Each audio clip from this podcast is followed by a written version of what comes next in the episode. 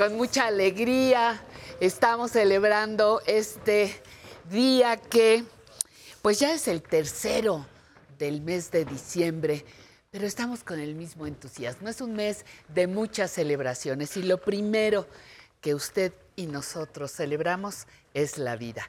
La música, por ejemplo, es parte de la vida. Los hermanos Lores estarán con nosotros este domingo.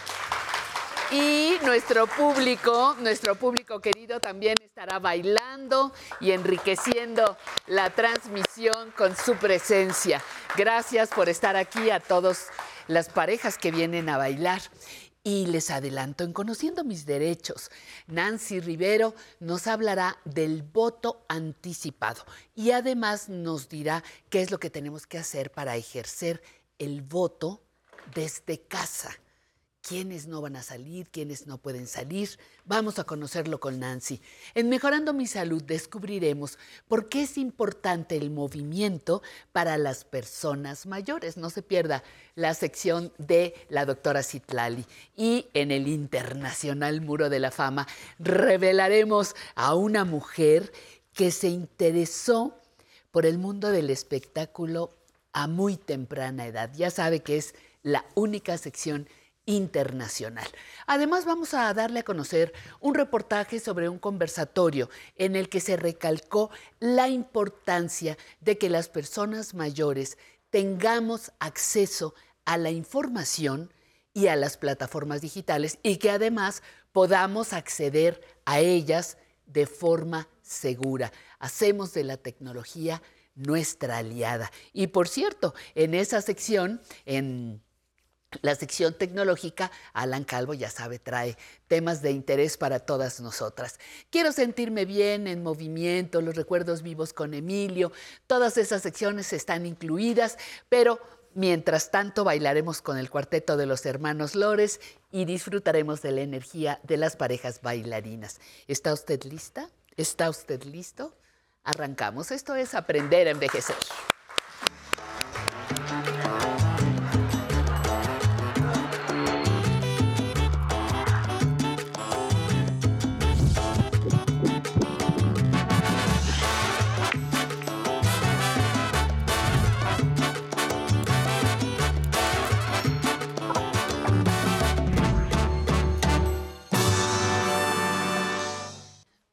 La violencia en contra de las mujeres mayores, las mujeres mayores, ha sido poco visible, poco estudiada.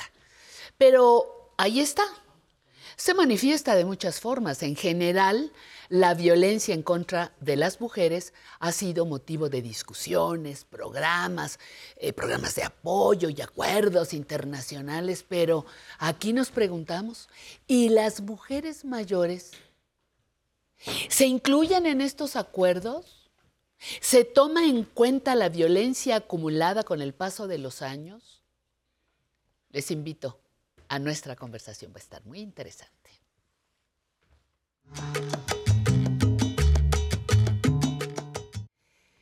Y el día de hoy agradecemos la presencia nuevamente, ahora sí podemos decir, de Victoria González García. Ella es trabajadora social, especialista en administración gerontológica y has estado siguiendo, queridísima, la, em, el tema de la violencia contra las mujeres. El pasado 25 de noviembre se celebró en todo el mundo, pero no sé si tienes la misma percepción que yo, pero no aparecemos las mujeres mayores ni en imágenes, los, todos los muñequitos que ponen, las muñequitas, ni tampoco eh, reconociéndonos, mujeres mayores. Se piensa niñas y mujeres, pero siempre son mujeres jóvenes, ¿no? ¿Qué, por dónde empezaríamos en tu caso? Es un tema muy retador, porque es muy invisibilizado, sí. es también obviamente oculto. Entonces, de estas violencias sutiles que pudiéramos identificar referente a las, a las mujeres mayores, yo te podría decir que es la salud.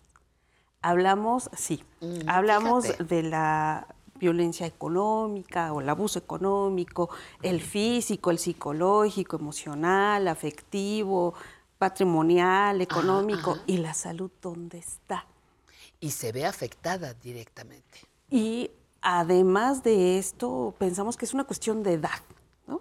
es, es, que ya estamos grandes y entonces pues así es y punto. Y... Es normal que esté deprimida. Claro. ¿Verdad? Es normal que le duela todo. Claro. Es, ¿no? Normalizamos todo ese malestar. Ajá. Y fíjense bien, datos reveladores en relación a América Latina y el Caribe, y por supuesto que México está súper integrado, estaríamos hablando que tenemos una vida después de los 60, 60 en promedio de 22.3 en el caso de las mujeres, 21.4 en relación a los hombres. Sin embargo, ¿cómo estamos viviendo esta etapa de la vida? 18 años en mujeres con ya manifestaciones de enfermedades crónicas. 18 años. Pero esto no es, o sea, 18 años padeciendo esto. Hipertensión, diabetes y sus complicaciones. Pero ahorita mm, viene el siguiente dato seis años de estos 18, estos seis últimos años de vida, están correlacionados ya con dependencia. Y sin embargo, las mujeres siguen cuidando. ¿Me explico? Sí, sí, Entonces, justamente es una acumulación de condiciones y circunstancias, hábitos de vida y, por supuesto, el entorno cómo está manifestado. Me queda una duda, te interrumpo por esto, me queda una duda esa situación, la alteración de su estado de salud, sí hay un porcentaje por el número de años vividos, la manera en la que comió, en la que se cuidó o no se cuidó, que nunca se cuidan, etcétera. Pero también de alguna forma, y esta es la pregunta, de alguna manera influye la violencia vivida en mi salud en la edad de mujer adulta mayor. Justo, porque está vinculado con estos roles sociales. Si es que no me había quedado del, cuidado, claro. O sea, del el cuidado que nosotros nosotras tenemos y la corresponsabilidad que hay dentro de nuestros entornos genera, por supuesto, un decremento de, de la salud. ¿Por qué? Y eso también es violento, en el sentido de que no nos dejan solas o las dejan solas en los cuidados. Y el, y es paradójico porque yo cuido, pero no para, cuidar no me cuido yo. Entonces, el tema es que dentro de la familia no tenemos esa conciencia de tener esta ayuda mutua y lo que vamos generando es un rezago de la salud en las mujeres derivado de los roles sociales sexogenéricos tradicionales todavía en estas generaciones. Yo soy muy buena para estar cuidando de otras personas, olvidándome de mí. Claro. Porque además hay otro paso previo por aquello de de la educación eh, y el enfoque de género. Desde muy jóvenes a nosotras nos dijeron que era muy egoísta pensar en ti, como que tú primero, primero va tu hermano, pues después va tu suegra, después va tu mamá, el perro y luego a la mejor, a la mejor tú. Claro. No estoy muy segura, pero puede suceder. Sí, claro. Entonces, eh, eso también tiene que ver, ¿no? Yo me dejo al último lugar. Quizá muchas de estas mujeres tendrían que estar siendo, si no cuidadas, en toda la extensión de la palabra, sí supervisadas y acompañadas para atenderse, para La- cuidarse. Justo la corresponsabilidad. Y aquí, Eso. ojos abuelas, por Sí. favor, ¿no? Y, y yo también fui, viví esa parte. No dejes que ella haga actividades, ¿no? Propias porque está chiquita o está chiquito.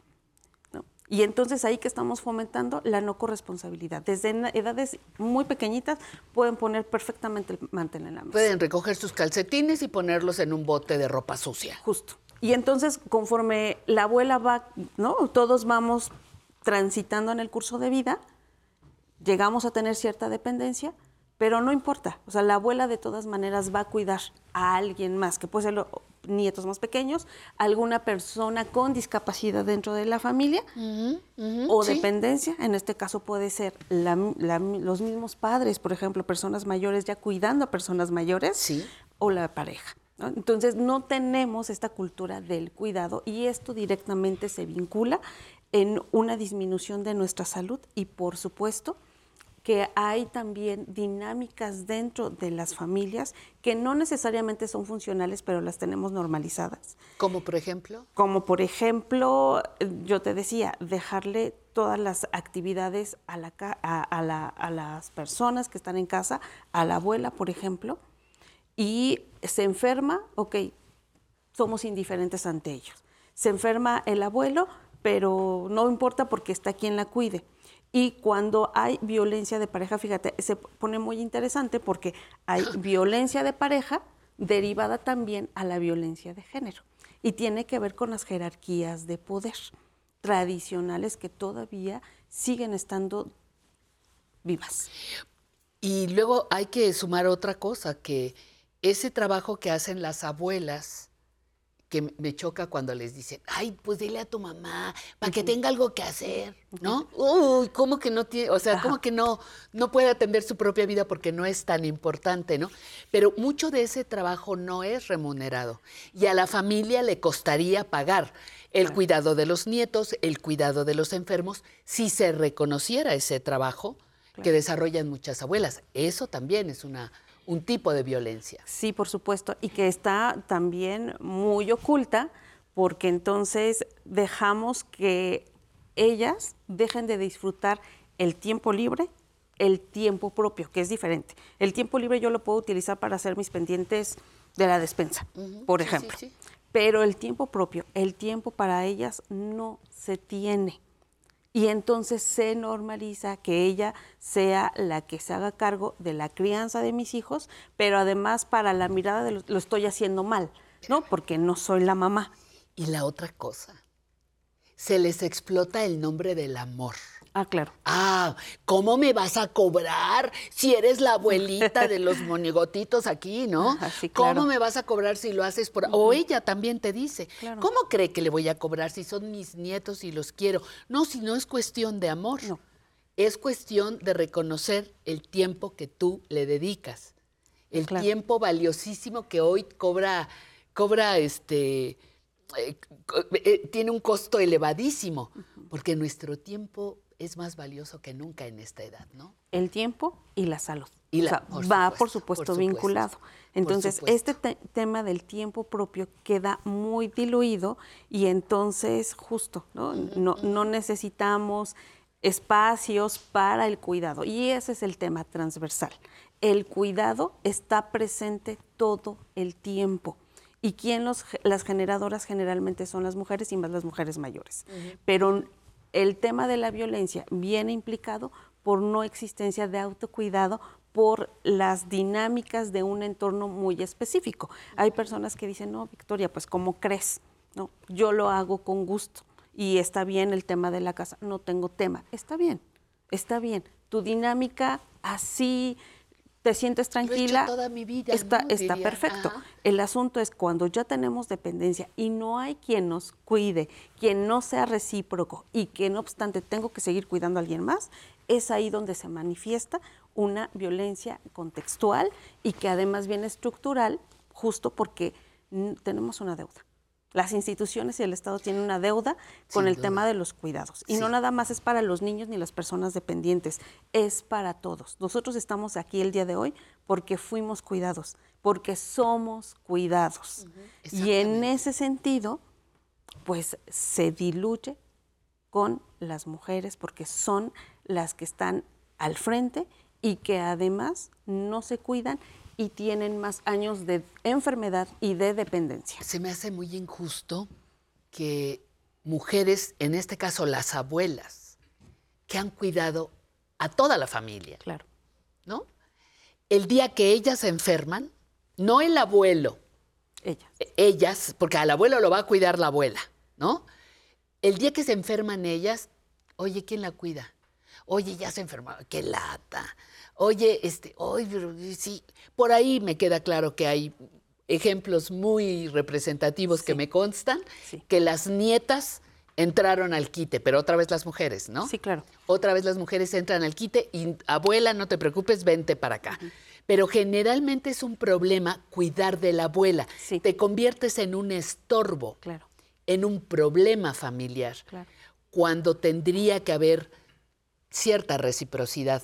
Porque como bien dices, en diferentes etapas de la vida hemos requerido de los cuidados. Y ahí han estado las abuelas. Sí. Y en este sentido de las dinámicas familiares y sobre todo también de pareja, tengo ejemplos muy también significativos en relación a esto, tanto muy pasivos, muy sutiles, Sí. dentro de espacios públicos, por ejemplo, ir al súper. Me queda claro en una ocasión, súper, cafecito, alguien que una de ella, ella quería cafecito y el otro ahí. Ya te lo vas a terminar, ¿no? ella sentada así como tratando de decir no veo nada, no escucho nada, voy a estar y se le veía la expresión de no disfrute. Esa es una cuestión muy sutil. ¿Me explico? El estar ahí con esas se ha tensiones. normalizado. Claro, y estar con esas tensiones y nadie los ve. Y entonces decimos "A- hasta que la muerte nos separe. ¿Tendría que ser así? No, pues no. Además, lo que, lo que yo digo es que estamos viviendo tanto que ya el, este, hasta que la muerte nos separe está en cuestión.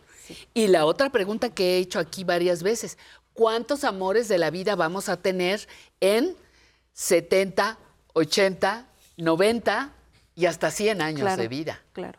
Ay, Victoria, tenemos mucho que platicar. Sí, todavía. muchísimo. Pero muchas gracias por hacernos reflexionar sobre estos puntos y, y- y que lo hayas, lo hayas vinculado. Me gusta mucho la violencia que, que viven muchas de nuestras adultas mayores con el asunto de los cuidados, que va a ser fundamental para los próximos años en nuestro país. Justo, Muchísimas gracias, Victoria, Gracias a por tu presencia. Un saludo. Gracias por estar, por estar con nosotros. Yo le agradezco mucho, estamos apenas empezando. Imagínense, tenemos un muy buen programa, un muy buen contenido para acompañarle durante tres horas. Ese es nuestro reto, hacer que usted permanezca sentado frente al televisión o haciendo algunas labores, pero disfrutando de la música, aprendiéndose unos pasitos nuevos y disfrutando de toda la serie de profesionales que nos acompañan en cada una de nuestras secciones. Créame, estamos siempre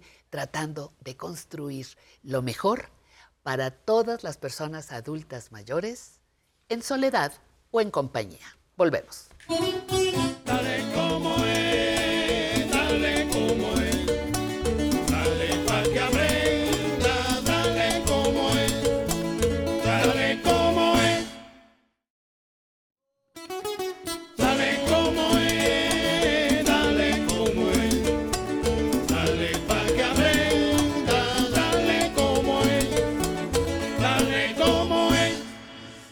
Y vamos dándole al cafecito para empezar esta linda mañana. Adelante.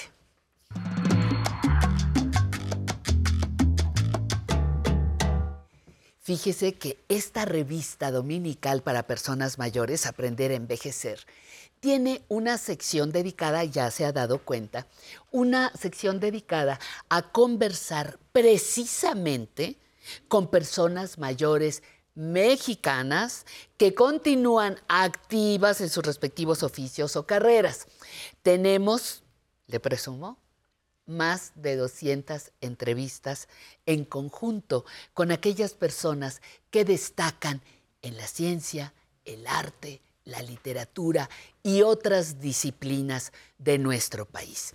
Y hoy precisamente queremos celebrar y agradecer y mandar un aplauso y un abrazo a los que no solo se han animado a conversar en este programa sobre sus talentos y aportaciones, sino también sobre sus diferentes ideas sobre el paso del tiempo y la edad. Pero otra cosa que celebramos hoy precisamente es que debido a su continua actividad, algunas de estas personalidades han sido acreedoras de importantes reconocimientos. En este momento, este momento justo, sirve para felicitar a tres mujeres que fueron premiadas recientemente y que ya forman parte de nuestra sección, la entrevista. Felicidades de verdad de corazón a Margarita de Orellana, directora de la revista Artes de México, que recibió el premio Juan Pablos al Mérito Editorial 2023 por su labor al frente de esta importante publicación. Artes de México, no se la pierda. Felicidades también y abrazo grande para Mónica Lavín, escritora por haber obtenido el Premio Nacional de Letras de Sinaloa 2023. Y por último, y no por ello menos importante, felicitamos y abrazamos a Margarita Sanz, destacadísima actriz, porque los Metros GNP, los Metro GNP, le otorgaron el premio a la trayectoria por ser una de las más destacadas actrices de teatro, de cine y de televisión. Qué alegría poder compartir con ustedes un fragmento de sus historias de vida. Qué alegría tenerlas a las tres como dignas representantes de las personas adultas mayores que siguen activas construyendo México. Celebremos bailando. Por cierto, el alardoso. Queridísima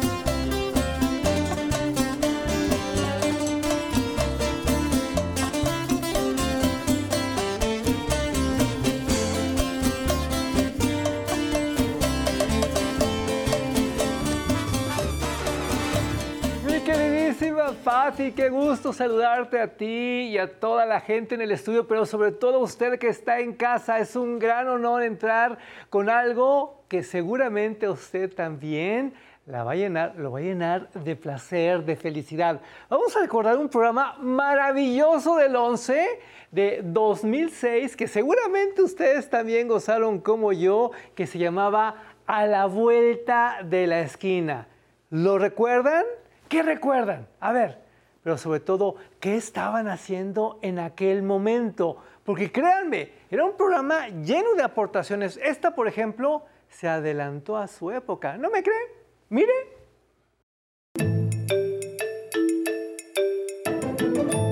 Seguir echándole ganas y a toda la gente que tenga alguna discapacidad que se una a este deporte y pronto nos veremos a la vuelta de la esquina de México, Aondo Bien. También de México, Alfonso Zaragoza.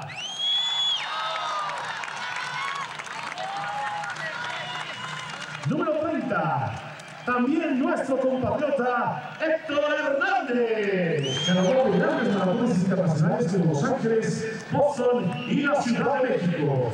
Saúl Mendoza. Pues está arrancando la carrera sobre silla de ruedas a 1500 metros.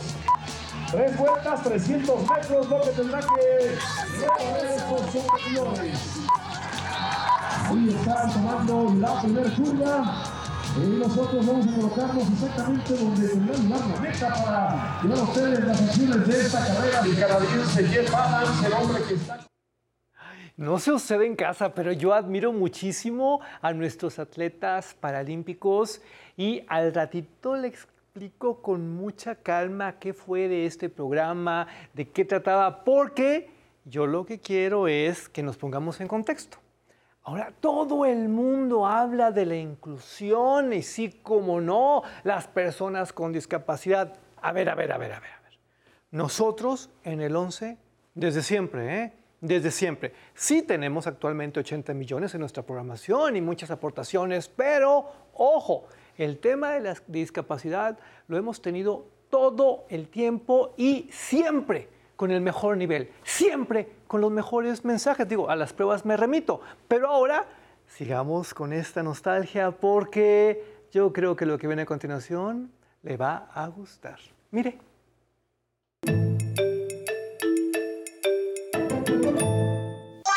Apolinar Geminiano Luis, Secretaría de Turismo.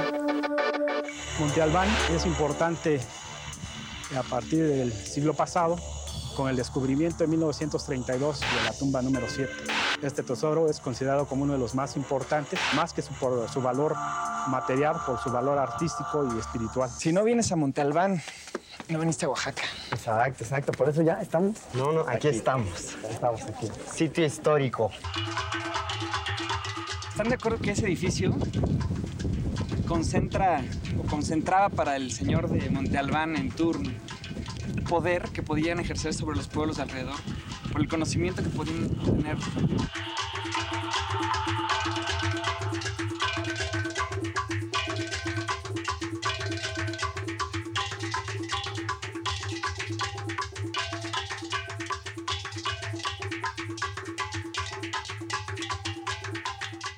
Hablemos ahora sí de A la vuelta de la esquina. En los años 2000 estuvieron muy de moda los programas de turismo, los programas de viajes. Todavía las redes sociales no tenían la fuerza que tienen en la actualidad y el resultado era una televisión, vamos a decirlo, muy turística. El 11, por supuesto, participó desde muchos ángulos, pero este es tal vez uno de los más interesantes, uno de los más atractivos. ¿Por qué? Porque era llevarla a usted, llevarlo a usted fuera de casa, fuera del hogar, con este nivel, con esta calidad, con estos contenidos y el resultado fue hermoso, muy grato. Hay muchos muy buenos recuerdos y creo que a lo mejor usted también se ha paseado por aquí. ¿De qué estamos hablando? Mire.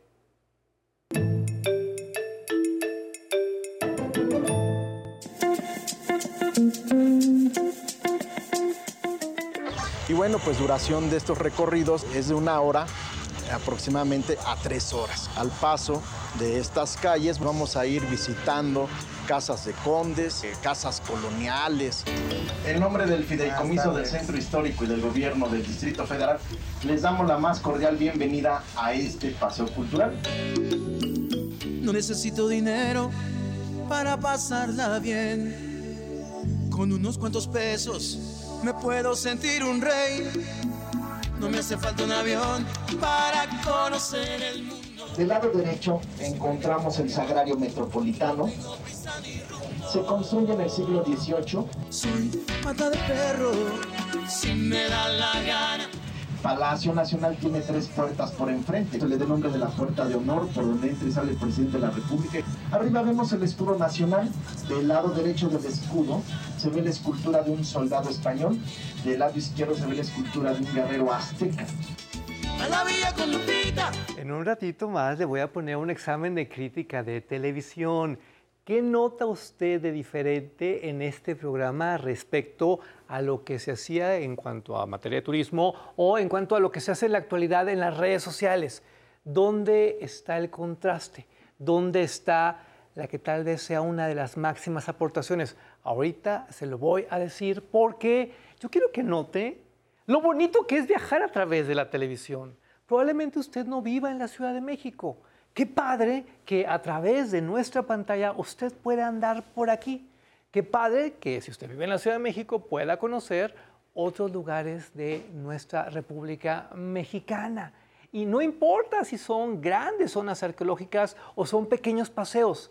Salimos de casa, refrescamos la mente, nos divertimos, nos quedamos con algo, no gastamos. Es el poder de la televisión pública, es el poder de los contenidos que hemos hecho desde 1959 en el 11. Y si no me cree, échese ese trompo a la uña, mire.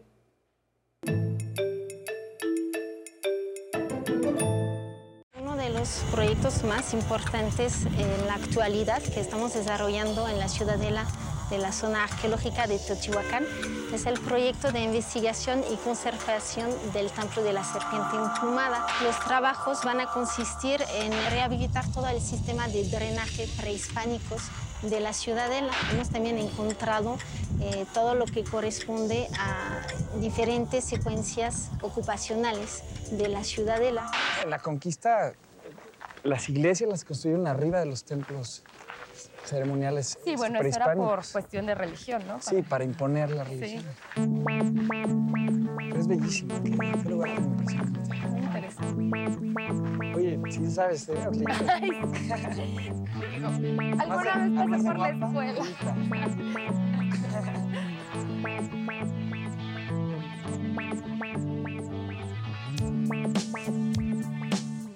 No se trata solo de llevar la cámara, picarle al botón y ya. No, hay una investigación detrás. Hay un poder de convocatoria y hay grandes invitadas, grandes invitados. Sí lo tengo que poner sobre la mesa porque ahí le va un chisme. No cualquiera es recibido en nuestras zonas arqueológicas. No cualquiera tiene las puertas abiertas en un espacio tan maravilloso como Teotihuacán.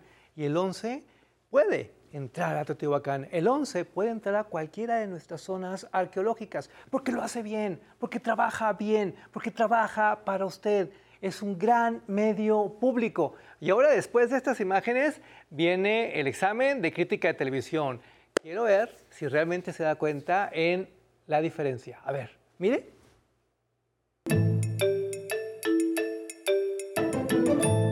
Otra de las partes importantes de este recinto es la recámara, que es la única parte cierta en cuanto a ubicación de este recinto, ya que es aquí donde fallece el presidente de nuestro país ese 18 de julio de 1872 a las once y media de la noche. Los objetos que se exhiben aquí, aparte de la mascarilla que le es tomada un poquito después de haber muerto, está también la recámara matrimonial, cama que ya no va a utilizar, ya que su esposa había fallecido un año antes. Así es que él va a fallecer en una cama individual que se exhibe generalmente o que se está exhibiendo en el castillo de Chapultepec.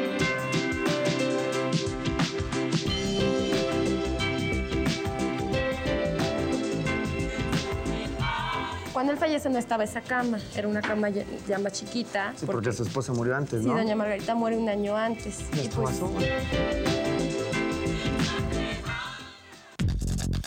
La entrada al recinto de homenaje a don Benito Juárez y al Jardín Botánico es gratuita. A ver, ¿ya se dio cuenta de la diferencia? Pregúntele a la persona que tiene al lado. Váyame contestando si quiere también a través de las redes sociales. Me encanta atenderla como se merece.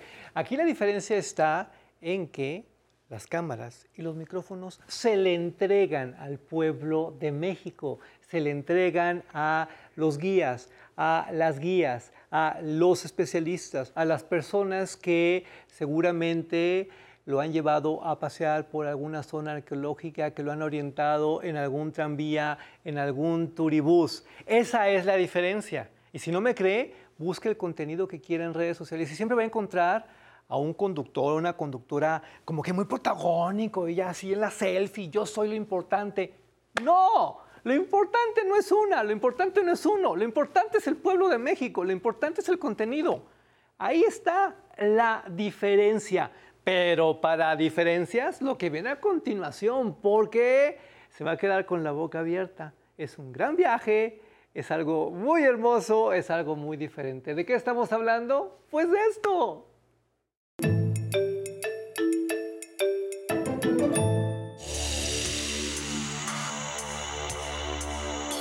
Estas son sus narinas, sus branquias. Estos puntitos que ven son aparatos sensitivos, se llaman ámpulas de la encía. Aquí tienen su boquita, sus ojos los tienen por arriba. Y también tienen sus branquias.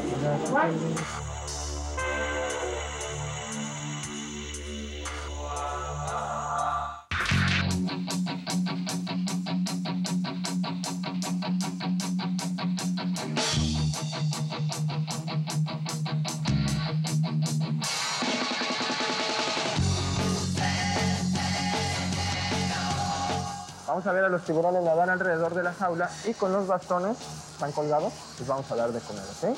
Rostros sin humor, sombras de ilusión, cáscaras de plata. Tenemos ocho tiburones en el estanque de cuatro diferentes especies.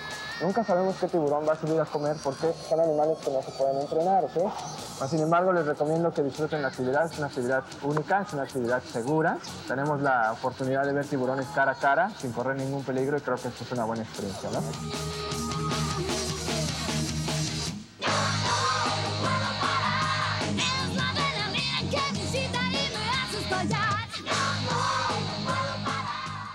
Qué cosa tan más emocionante. Yo no sé si me atrevería a manosear una mantarraya, ¿verdad? Pero ya ese es otro asunto.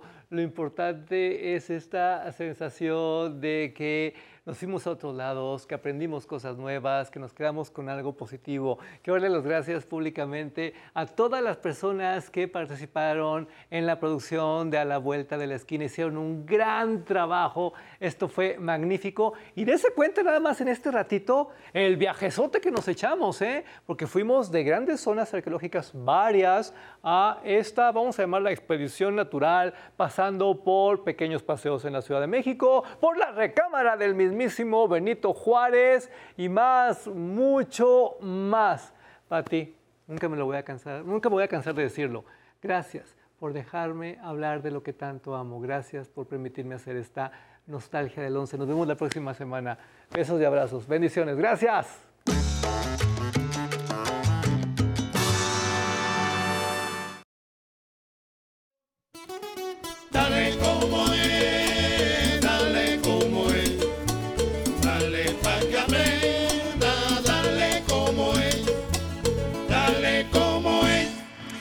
¿Cómo están? Muy buenos días, muy buenos días. Les saludo con mucho gusto y les doy la bienvenida, si por ahí apenas se va despertando, a nuestro programa Aprender a Envejecer. Ya tengo a dos compañeros listos para atenderle en el centro de atención telefónica. Cintia Sosa, que está todos los domingos con nosotros. Buenos días, Cintia y Stephanie Torres, gracias por acompañarnos.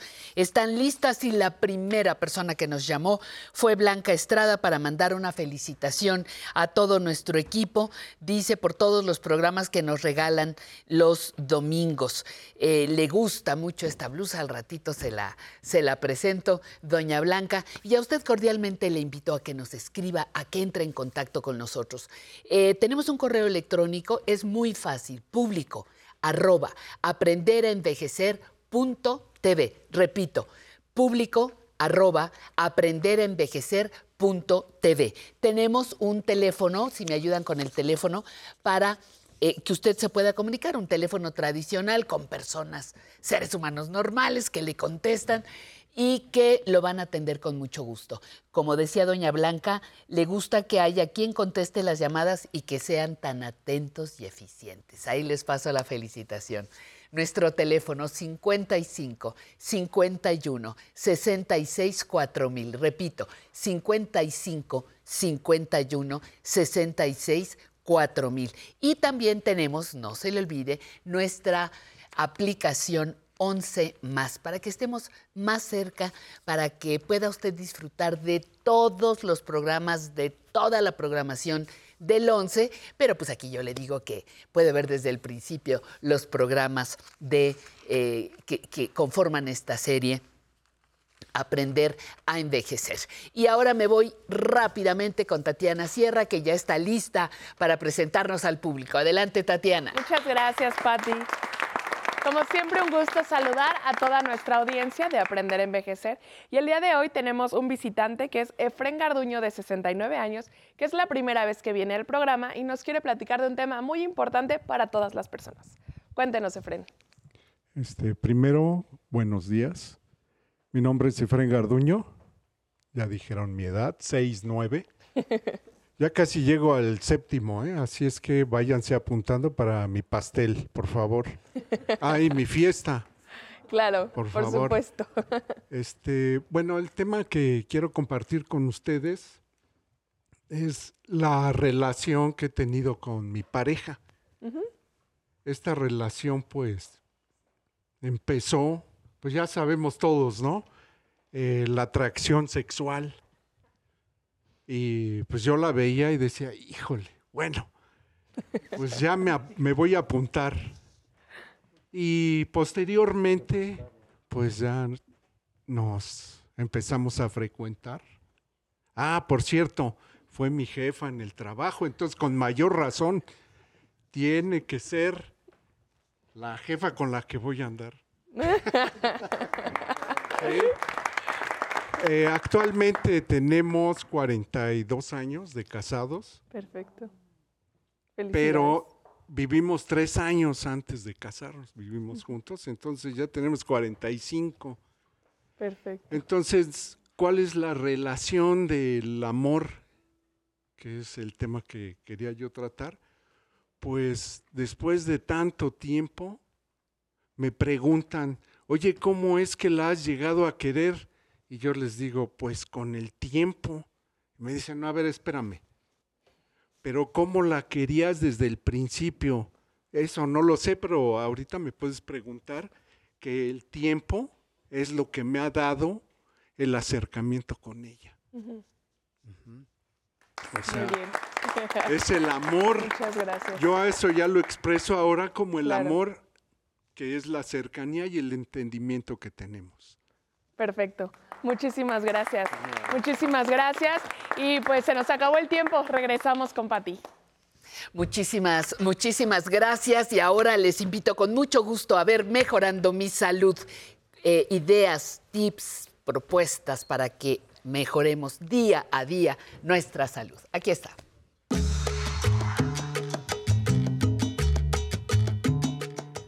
Muchísimas gracias, Patti. Como siempre es un privilegio estar un domingo más mejorando nuestra salud en nuestro querido programa Aprender a envejecer totalmente en vivo, con los temas más importantes para las personas adultas mayores. Y hoy vamos a decirle a usted por qué el movimiento es tan importante para nuestra salud. Se lo hemos dicho de muchas formas, pero miren, nuestra invitada de hoy es la doctora Itzel Poblano Aguilar. La doctora es médica geriatra del área del Instituto Nacional de Geriatría y viene esta mañana a conversar con nosotros. Bienvenida, Itzel. Hola, muy buenos días. Muchas gracias, Itlali. Oye, pues qué privilegio, como siempre, ya todos te quieren mucho aquí. Muchas gracias por la oportunidad de venir aquí a platicar y charlar un poco con ustedes.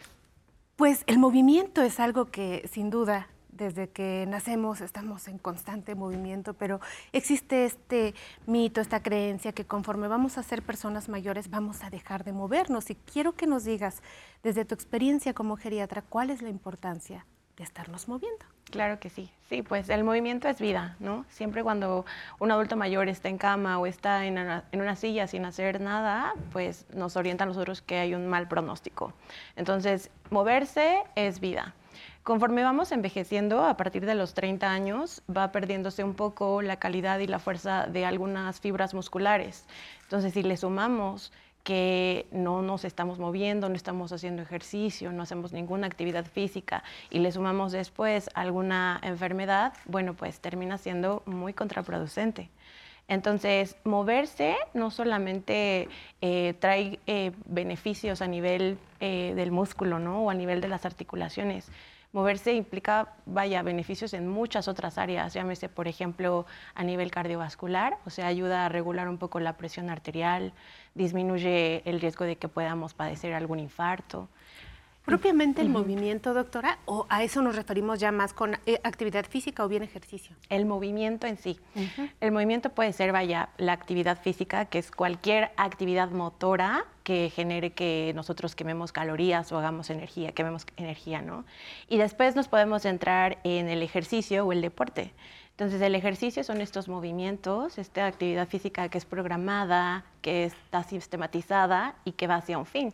Por ejemplo, el fútbol, ¿no? Bueno, eh, más bien correr o las caminatas. Y después nos vamos al deporte, por ejemplo, en el que es ya como en un field recreativo. Ahora sí, el fútbol, fútbol americano, ¿no? Pero vaya, es movimiento, es actividad física. Dependiendo ahora sí que el enfoque es eh, eh, cómo lo definimos, ¿no?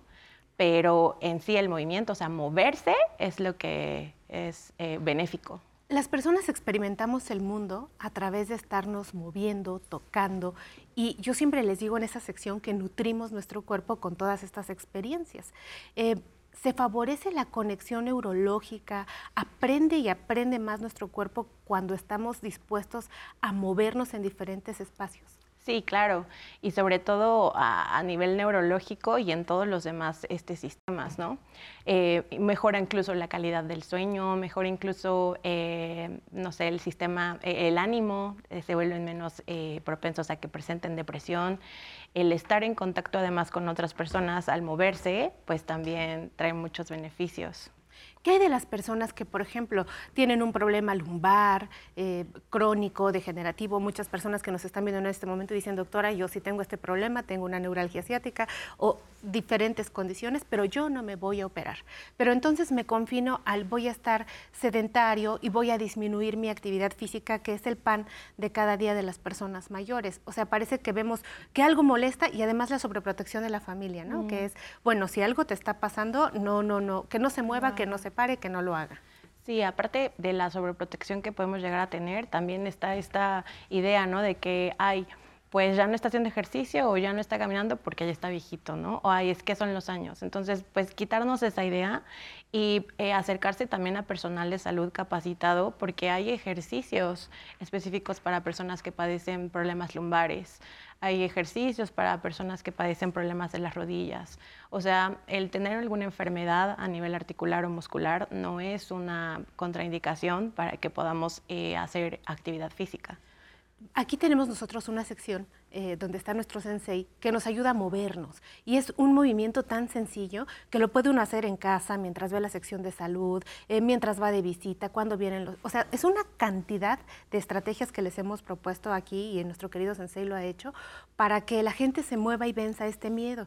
Porque sabemos que uno de los órganos más afectados, uno de los pues, eh, estructuras corporales más afectadas es el músculo. Y entonces quisiera que nos dijeras por qué el músculo es importante para las personas mayores. Porque si no se mueven, es común que digan, ay, mire, doña Juanita, ahí va doña Juanita, pero perdió mucho peso, ¿qué le pasaría? Y no pierde peso la gente, pierde músculo. Sí, justamente conforme, conforme envejecemos, no perdemos eh, grasa cuando hacemos, eh, vaya, no, no perdemos grasa, perdemos mucha masa muscular. Y de hecho hay un punto en el que estas fibras que están perdiendo eh, potencia, calidad, cantidad, pueden llevar a algo que conocemos como sarcopenia. Entonces es esta pérdida como tal en el músculo que condiciona otras, otros efectos adversos, caídas, deterioro cognitivo, trastornos de la marcha. Vaya, si nosotros estamos eh, conscientes que el músculo es una parte muy importante y empezamos a movernos, podemos intentar revertir un poquito pues este daño y vaya, evitar que tengamos alguna pérdida de masa muscular extrema, ¿no? Es importantísimo eso que acabas de decir y me gustaría que lo reforzáramos y que le quedara muy claro a todas las personas. El músculo sirve para que no me dé deterioro cognitivo, para evitar caídas, el famoso, la famosa fragilidad de las Mm. personas mayores. ¿Qué más, doctora? Sí, también ayuda a evitar trastornos de la marcha, ayuda a mejorar el equilibrio, ayuda igual a, eh, vaya, cuando hay un buen sistema muscular, cuando hay una buena nutrición, también van de la mano, ¿no? Eh, ¿Y qué hay de las enfermedades crónico-degenerativas? ¿Tengo mejor control si tengo mejor calidad de músculo? Sí, claro. Sobre todo por toda esta eh, mecánica y dinámica ¿no? que existe en el sistema cardiovascular. Entonces, al tener una buena calidad de músculo, también ayuda mucho en toda la resistencia, en todo el flujo sanguíneo, vaya, o sea, y a nivel corporal global, ¿no? Y vamos a pensar en la gente que dice, bueno, yo ya lo entendí, me lo han dicho aquí de muchas formas, soy fan de mejorando mi salud, pero me cuesta mucho trabajo, doctora. Como proteína, tengo una buena alimentación, tengo buena actividad física, pero simplemente el músculo no lo, no lo logro levantar, me pesan en estas básculas sofisticadas y peso lo mismo o peso menos cada vez. ¿Es posible recuperar el músculo para las personas mayores o hay algún factor que está agregado en esta circunstancia que te estoy exponiendo en este momento que haga que la gente no recupere ese músculo? Mm, Lo que pasa es que es como una relación bien importante, ¿no? Es este músculo, es nutrición, es todo lo demás, eh, pues a nivel de salud, médico. Entonces, lo principal sería, pues siempre asesorarse de algún personal de la salud, ¿no? Nada de que hay mi producto milagroso que ya me va a regenerar mi músculo, no.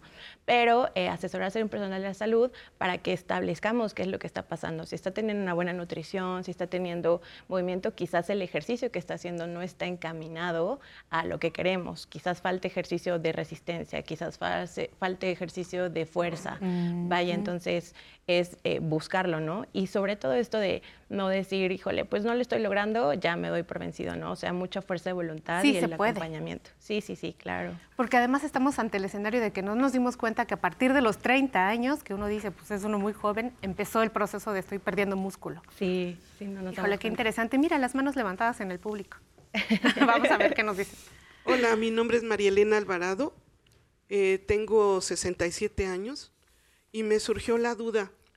Están hablando de la masa muscular, de la importancia de la masa muscular, eh, que está muy relacionada con el deterioro cognitivo. Y mi pregunta es, ¿cómo se relaciona con nuestra paz mental, con vivir en armonía? Qué buena pregunta. Muchas gracias. El hacer ejercicio genera eh, endorfinas. Entonces, no solamente mm, les decía como a nivel eh, del cuerpo, ¿no?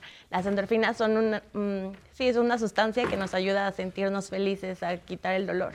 Entonces, mientras nosotros estemos en movimiento y estemos haciendo ejercicio, eh, nuestro, ánimo, nuestro ánimo va a mejorar.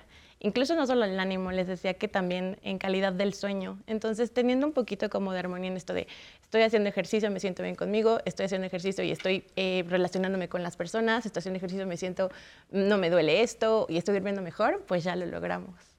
Muy importante eso que estás diciendo porque justo la gente que está sufriendo dolor, que es una persona mayor y que por alguna circunstancia, la que sea, tiene dolor, o sea, el tener más actividad física, que es lo que defiende la postura de la rehabilitación, pues favorece que esa, ese movimiento esté haciendo que con las endorfinas y otras sustancias que libera nuestro cuerpo, pues podamos estar más tranquilos, hay menos dolor y justo eso que me encantó, que es paz mental, porque a través de la paz mental se puede todo, Itzel. Sí, claro. Pues muchísimas gracias por haber estado con nosotros esta mañana. Ojalá que pueda seguir compartiendo esto que parece sencillo, pero es de vital importancia para la prevención y ayudar a vivir pues esto que estamos promoviendo mucho, que es la década del envejecimiento activo y saludable. Y a ustedes, pues muchísimas gracias por estar pendiente de la hora en la que empieza nuestra sección de salud. Les mando un gran abrazo y les invito a que mañana nos acompañen a nuestro programa de entre semana para los temas de salud que son importantes para las personas mayores. También le quiero recomendar que viva solo por hoy feliz consciente. Vamos al corte.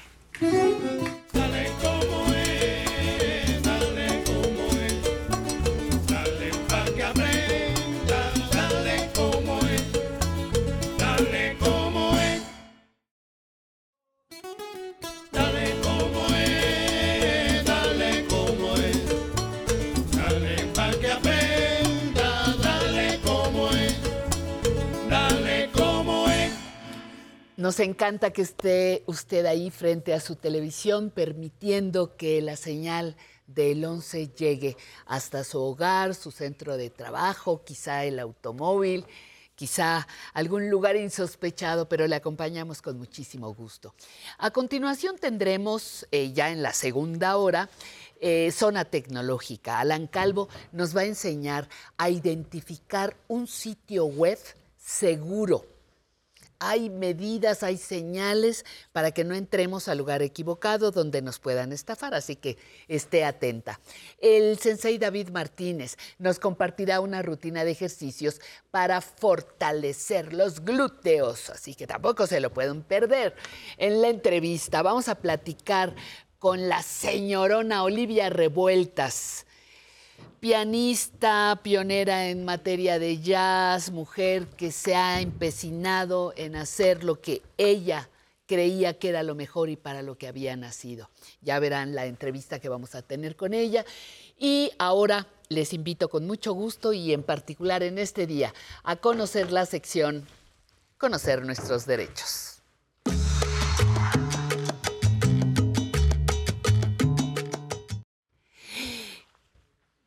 Verde que te quiero verde.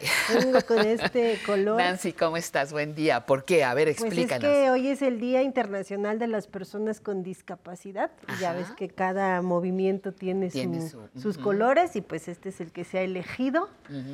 Hoy 3 de diciembre desde 1992, la Organización Nacional de las Naciones Unidas decide dedicar este día para las personas con discapacidad.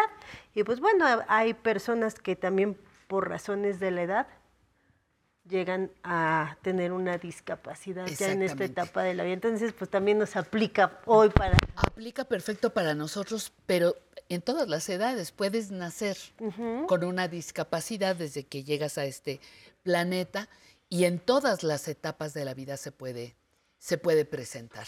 Y las personas adultas mayores no somos la excepción, ¿verdad? Por supuesto.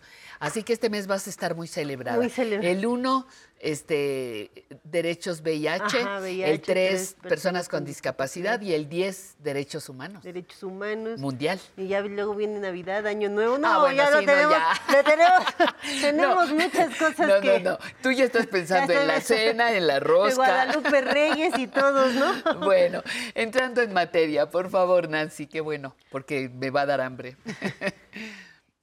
Ejercer el voto desde casa y voto anticipado. Exactamente. ¿Cómo es que desde mi casa, Nancy? ¿Cómo que me lo van a permitir? A ver, Pues- ¿cómo es eso? Pues mira, Pati, lo que pasa es que a pesar de que estamos ya en este terminando el año y la elección como tal, pues viene el primer domingo de junio. junio.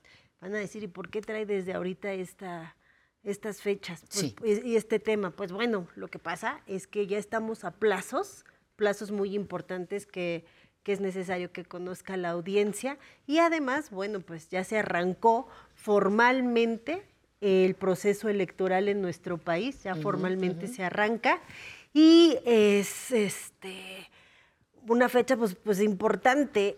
Cada que hablo con algún funcionario del INE me dice, es el proceso electoral más importante el que se de la avecina, historia, ¿no? creo que sí. Y el que viene en el 2024, mi Pati, afortunada, aproximadamente 20.600 cargos de Sí. elección Sí, sí, popular vamos a salir los y las mexicanas a elegir, ¿no? No es, no es exageración decir vamos a elegir a miles de personas. Miles de personas, En unos, 20.600. en unos estados más, en otros menos, en unos gobernadores, en Nueve otros. gobernaturas. Exactamente. Hay cambio de Cámara de Diputados, senadores. Senadores. La Ciudad de México también cambia de titular. Bueno, la presidencia de la República, ¿no? Entonces, pues es uno de los procesos electorales más grandes, más importantes que tiene nuestro país. Y como te decía, ya arrancó el proceso electoral y hay plazos, hay plazos que ya están por cumplirse y que es importante recordarlos. Por eso es que trajimos el día de hoy este tema. Para empezar, si no en- están inscritos en el padrón electoral, si se les perdió la credencial, si se les rompió, si se les robaron, o sea, si no cuentan con su credencial, tienen eh, per- ah, para solicitar inscribirse en el padrón electoral o cambio de domicilio hasta el 22 de enero del 2024.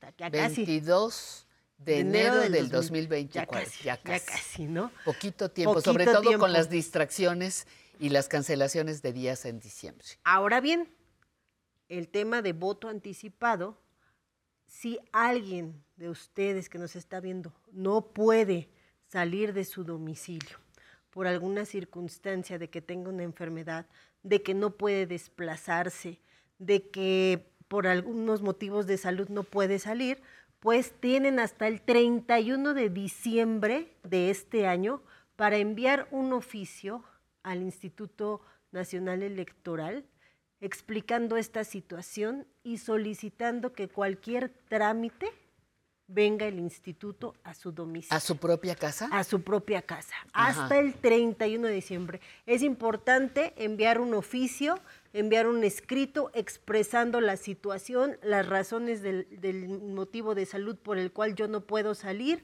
acompañando un dictamen médico y con eso el Instituto Nacional Electoral tomará nota de todas estas personas que están atravesando por esta situación, incluso mi Pati, si están en hospitales. Si hay personas que están hospitalizadas, pueden solicitarle al Instituto Nacional Electoral que acuda a domicilio u hospital a realizar todos los trámites que faltan para poder eh, re- llegar el momento en, en el que se va a ejercer el voto. Como siempre me surgen dudas existenciales. Si yo estoy en un hospital convaleciente de una operación, de una situación X, ¿debo estar identificada? ¿Debe estar mi credencial de elector? Nadie puede votar por mí. Nadie puede votar Nada de que mi enfermita es que está dormida. Usted vino a- al voto. A ver, ¿qué- ¿cómo ella está dormida? No la despierte. y yo voto por ella. No, no, no, se no, puede. no se puede. Si van a mi casa, porque yo estoy ya convalecencia en casa o tengo una situación que no me permite salir, nadie puede votar por mí. Nadie. Yo soy la persona que se va a identificar, justificar por qué no salgo. Tiene que haber un documento, como me acabas de decir, y nadie vota por mí. Nadie, porque incluso entrarán los funcionarios del instituto al domicilio de la casa de la persona, a la habitación, y ahí en la secrecía y la privacidad donde esté podrá ejercer su voto. Y lo voy a echar a una Ah, eh, urna. ahí viene, ahí viene. Ahí Eh, viene, ver. Entonces, ya que yo dije que no puedo salir, que no puedo hacer ningún trámite, que como dijimos tenemos hasta el 31 de diciembre, después va a tener un periodo el INE del 3 al 12 de febrero del próximo año, donde acudirá a todos estos domicilios de las personas que dijeron que no pueden salir para confirmar si efectivamente continúan en esa circunstancia, en esa situación y desean ejercer su voto ya que haya pasado este periodo del 3 al 12 de febrero, ahora sí viene la fecha en la cual los funcionarios del INE acudirán a los domicilios de las personas a recabar el voto, que es del 6 al 17 de mayo del otro año. Se presentarán en los domicilios, en los hospitales a recabar el voto, se va a guardar la boleta y se la llevan y las van a tener guardadas en cada una de las juntas ejecutivas.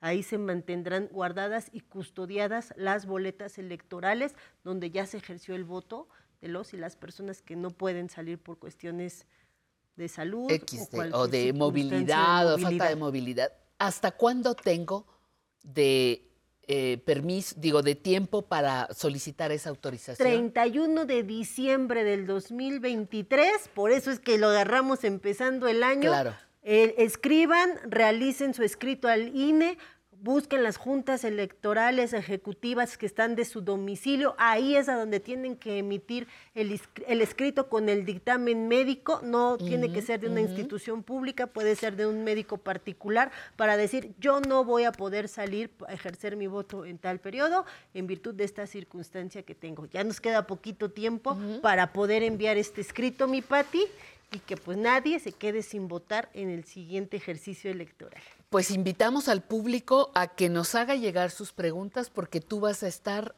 eh, seguramente ayudándonos y acompañándonos a conocer estas variantes de nuestro voto. En, por, ahí, por ahí oía que decían la madre de todas las elecciones de la historia de México. ¿20 mil qué? 20.600 cargos. 20 mil, aproximadamente. o sea que su voto es importante, el voto de todos nosotros. Permíteme, voy a dar alguna lectura, algunos mensajes del público. Josefina Pérez, desde Ciudad Hidalgo, en Michoacán, eh, le gustó eh, el nombre, dice que el nombre de un libro que anuncié ahora en el, en el cafecito, eh, no, es un, no es un libro, es una revista que usted encuentra en las principales librerías de nuestro país, se llama Artes de México.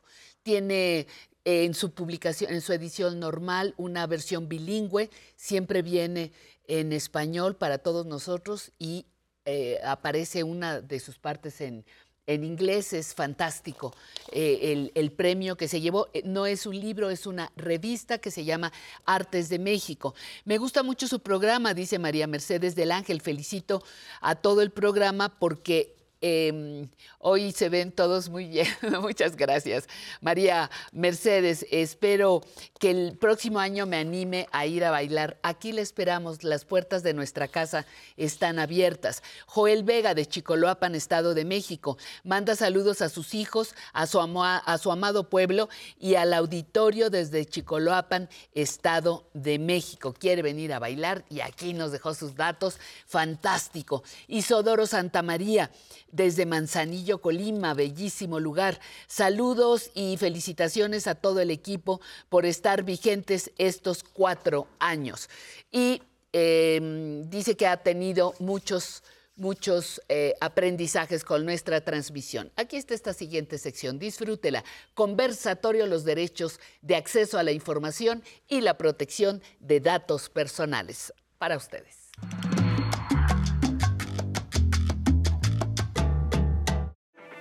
El pasado 10 de noviembre se realizó el conversatorio Los derechos de acceso a la información y la protección de los datos personales como herramientas para mejorar la vida de las personas mayores. En las oficinas del Instituto de Transparencia, Acceso a la Información Pública, Protección de Datos Personales y Rendición de Cuentas de la Ciudad de México. Info CDMX. Este evento reunió a especialistas, ponentes y personas adultas mayores. Y el objetivo del conversatorio fue destacar cómo los derechos de acceso a la información y la protección de datos personales pueden contribuir al acceso a servicios, derechos y libertades para las personas adultas mayores. Bueno, el tener acceso a la información es por ley. Definitivamente está en, los códigos de, la ciudad, de- del país. El derecho a, a la libertad de expresión, el derecho a la información y ahora las tecnologías de información y comunicación, las TICs. Es importantísimo porque sobre todo a nosotros las personas mayores nos pone en conexión con el mundo exterior, tanto de la- desde lo familiar, desde lo político y desde lo social. Este conversatorio recalcó la importancia de que se facilite el acceso a la información a través de plataformas digitales, pues esto empodera a las personas mayores, fomenta la inclusión social y les ofrece herramientas para mantenerse informadas, socializar y aprovechar recursos valiosos en un entorno cada vez más digitalizado. Es importantísimo que los conozcamos porque nosotras, las personas mayores, algunas veces ya tenemos limitaciones para de, de cuestiones de deterioro de movilidad y, el acceso, por ejemplo, yo en el tiempo de la pandemia, las reuniones las hacía por Zoom. Y esa es un, una cuestión fabulosa, que desde tu casa estés en conferencias, estés conversatorios y puedas este, tener acceso a una comunicación mayor. Cuestiones históricas como la pandemia nos orillaron a entrar de lleno en el mundo digital. Por ello se resaltó además la importancia de que las personas adultas mayores se consideren y se incluyan dentro de este nuevo panorama digital. Los factores son muy importantes, que también eh, haya este, eh, interés por parte de, pues, de, de, las instancias, como en el caso del INAPAM, de, del este, Instituto de Envejecimiento Digno y de las, eh, eh, la vida académica también se nos incluya para que sea difundida eh, la necesidad que tenemos las personas mayores de que se nos enseñe la digit digitalización y poder aprender las nuevas tecnologías. Los expertos recalcaron además la importancia de cuidar los datos compartidos en las plataformas digitales. Eso de, cómo proteger, este, pues es un poco complicado, porque realmente como todo es libre y aparece en todas partes, muchas veces pues no sabemos qué uso se le dé, buen uso, ¿verdad? Como en este caso, este tipo de programas para reiterar los, nuestros derechos de las personas mayores, pero pues hay casos en que se usan este, eh, de manera no correcta. En este conversatorio se habló también de cifras. México tiene más de 15 millones de personas que pertenecen a la edad adulta y aproximadamente 2.5 millones de ellas se enfrentan a desafíos significativos como el analfabetismo. Estas cifras no son simples estadísticas. En palabras de Julio César Bonilla, comisionado ciudadano del Info CDMX, representan vidas, historias y la necesidad imperiosa de políticas inclusivas y programas que efectivamente aseguren su bienestar en una sociedad en constante cambio. Por ello, es preciso revitalizar este debate. Y se debe legislar, ¿verdad? En ese sentido. Yo creo que falta mucho en el legislativo para de manera operativa poder hacerlo, pero que sea como ley, ¿verdad? Respeto a, los, a, los, a, tu intimidad, respeto a, pues, a, las cuestiones meramente que no debe conocer todo el mundo. Yo considero que el mundo digital, el mundo del Internet, es así como que yo creo que, que, ni Julio Verne se lo imaginó y vaya que descubrió muchas cosas. Es maravilloso y es de muchas ventajas. En el caso este, mío personal, pues en el, debo considerar que, que muchas acciones que hacemos en el Comité de Derechos Humanos de Defensa y Promoción no se nos ha facilitado mucho por la tecnología. Ya convocamos a través de, la, de, de los chats, ya eh, hacemos reuniones por Zoom, ya algunas veces este, pues ya no tenemos este, que andar tocando y escribiendo muchos correos porque de manera sacamos todo y como son grupos este, grandes de personas que podemos sobre todo este, convocar para asambleas, para conversatorios, lo hacemos por la vía digital. Y eso es maravilloso. Hacer buen uso de la tecnología y cuidar los datos compartidos en la red es fundamental para preservar la privacidad y la seguridad del usuario.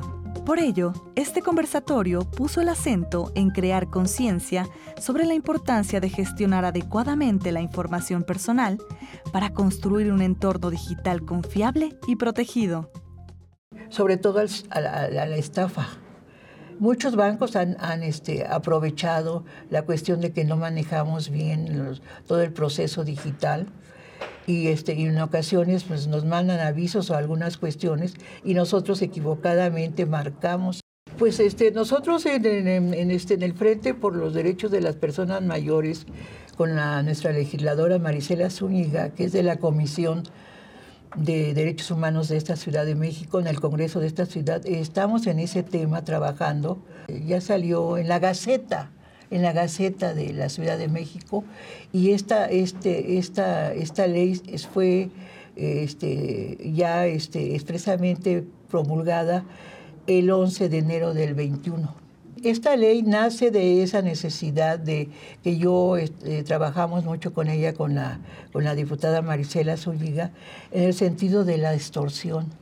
Y nosotros este, realmente nos, nos así, nos aterra este, esta, esta cuestión. Y, fue una, una cuestión que no fue de un día para otro. Duramos meses cabildeando con grupos de personas este, eh, interesadas en el tema y sobre todo como piso base la Convención Interamericana para proteger los derechos humanos de las personas mayores Abogar por las necesidades de las personas mayores, fomentar la inclusión digital y salvaguardar la privacidad de los datos son pilares esenciales para forjar una sociedad equitativa y resistente. Es importante que conozcamos que hay una policía cibernética y que depende de la Fiscalía de la Ciudad de México, de la, Fiscalía especializada. Priorizar estos aspectos nos encamina hacia un futuro donde todos, sin importar la edad, puedan acceder de manera segura a las oportunidades digitales que garanticen un bienestar colectivo sostenible. Yo considero que, es todo un logro el, el poder hacer este, vía digital cantidad de cosas que antes tenías que desplazarte a diferentes partes y que ahora en un clic ya lo hiciste, ¿verdad? En un párrafo y enviado a- en este momento a 30 personas que a su vez se multiplica y socializa con miles de personas, ¿no?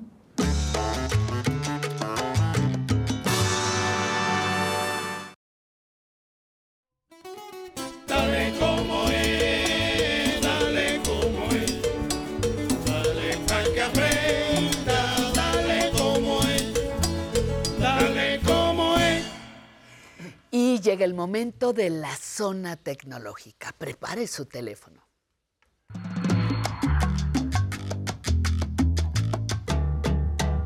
Mi querido Alan Calvo, ¿con qué nos vas a sorprender esta mañana? Ay, Pati, hoy Cuéntanos. vamos a hablar de un tema días. muy interesante. Muy buenos días. Un tema muy interesante porque vamos a aprender a identificar sitios web seguros y vamos a aprender qué es una URL y cuál es su estructura. Y con base en ello vamos a poder identificar estos sitios. Vamos a decir, ah, ya no, este sitio no me suena, no me gusta, está raro, no voy a, a acceder a él. A ver, muy bien, pues te- te escu- arráncale, arráncale, por favor. Muy bien, Pati. Bueno, eh, comencemos por definir qué es una URL. Perfecto, Bueno, gracias. la URL es la dirección que me lleva a un sitio web específico, como cuál, como el www.canal11.mx, por ejemplo, Eso, ajá. o google.com. Esa es la URL. Esa es la dirección. esa es la dirección, exactamente. Y normalmente vemos, por ejemplo, en YouTube o en otras páginas eh, que dice copia la URL y pégala en, en tu navegador, en, el- en la barra de tu navegador, para que puedas acceder al, al sitio. Entonces, vamos a empezar por eso, por, eh, definiendo eso. Vamos a conocer cuál es su estructura. Entonces, para ello tengo unos ejemplos. A ver. Eh, vamos a entrar a nuestro navegador de Internet y vamos a pulsar en la barra superior.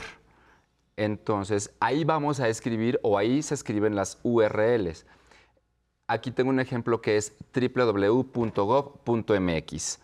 Entonces, voy a entrar al sitio y voy a pulsar nuevamente sobre la barra de navegación.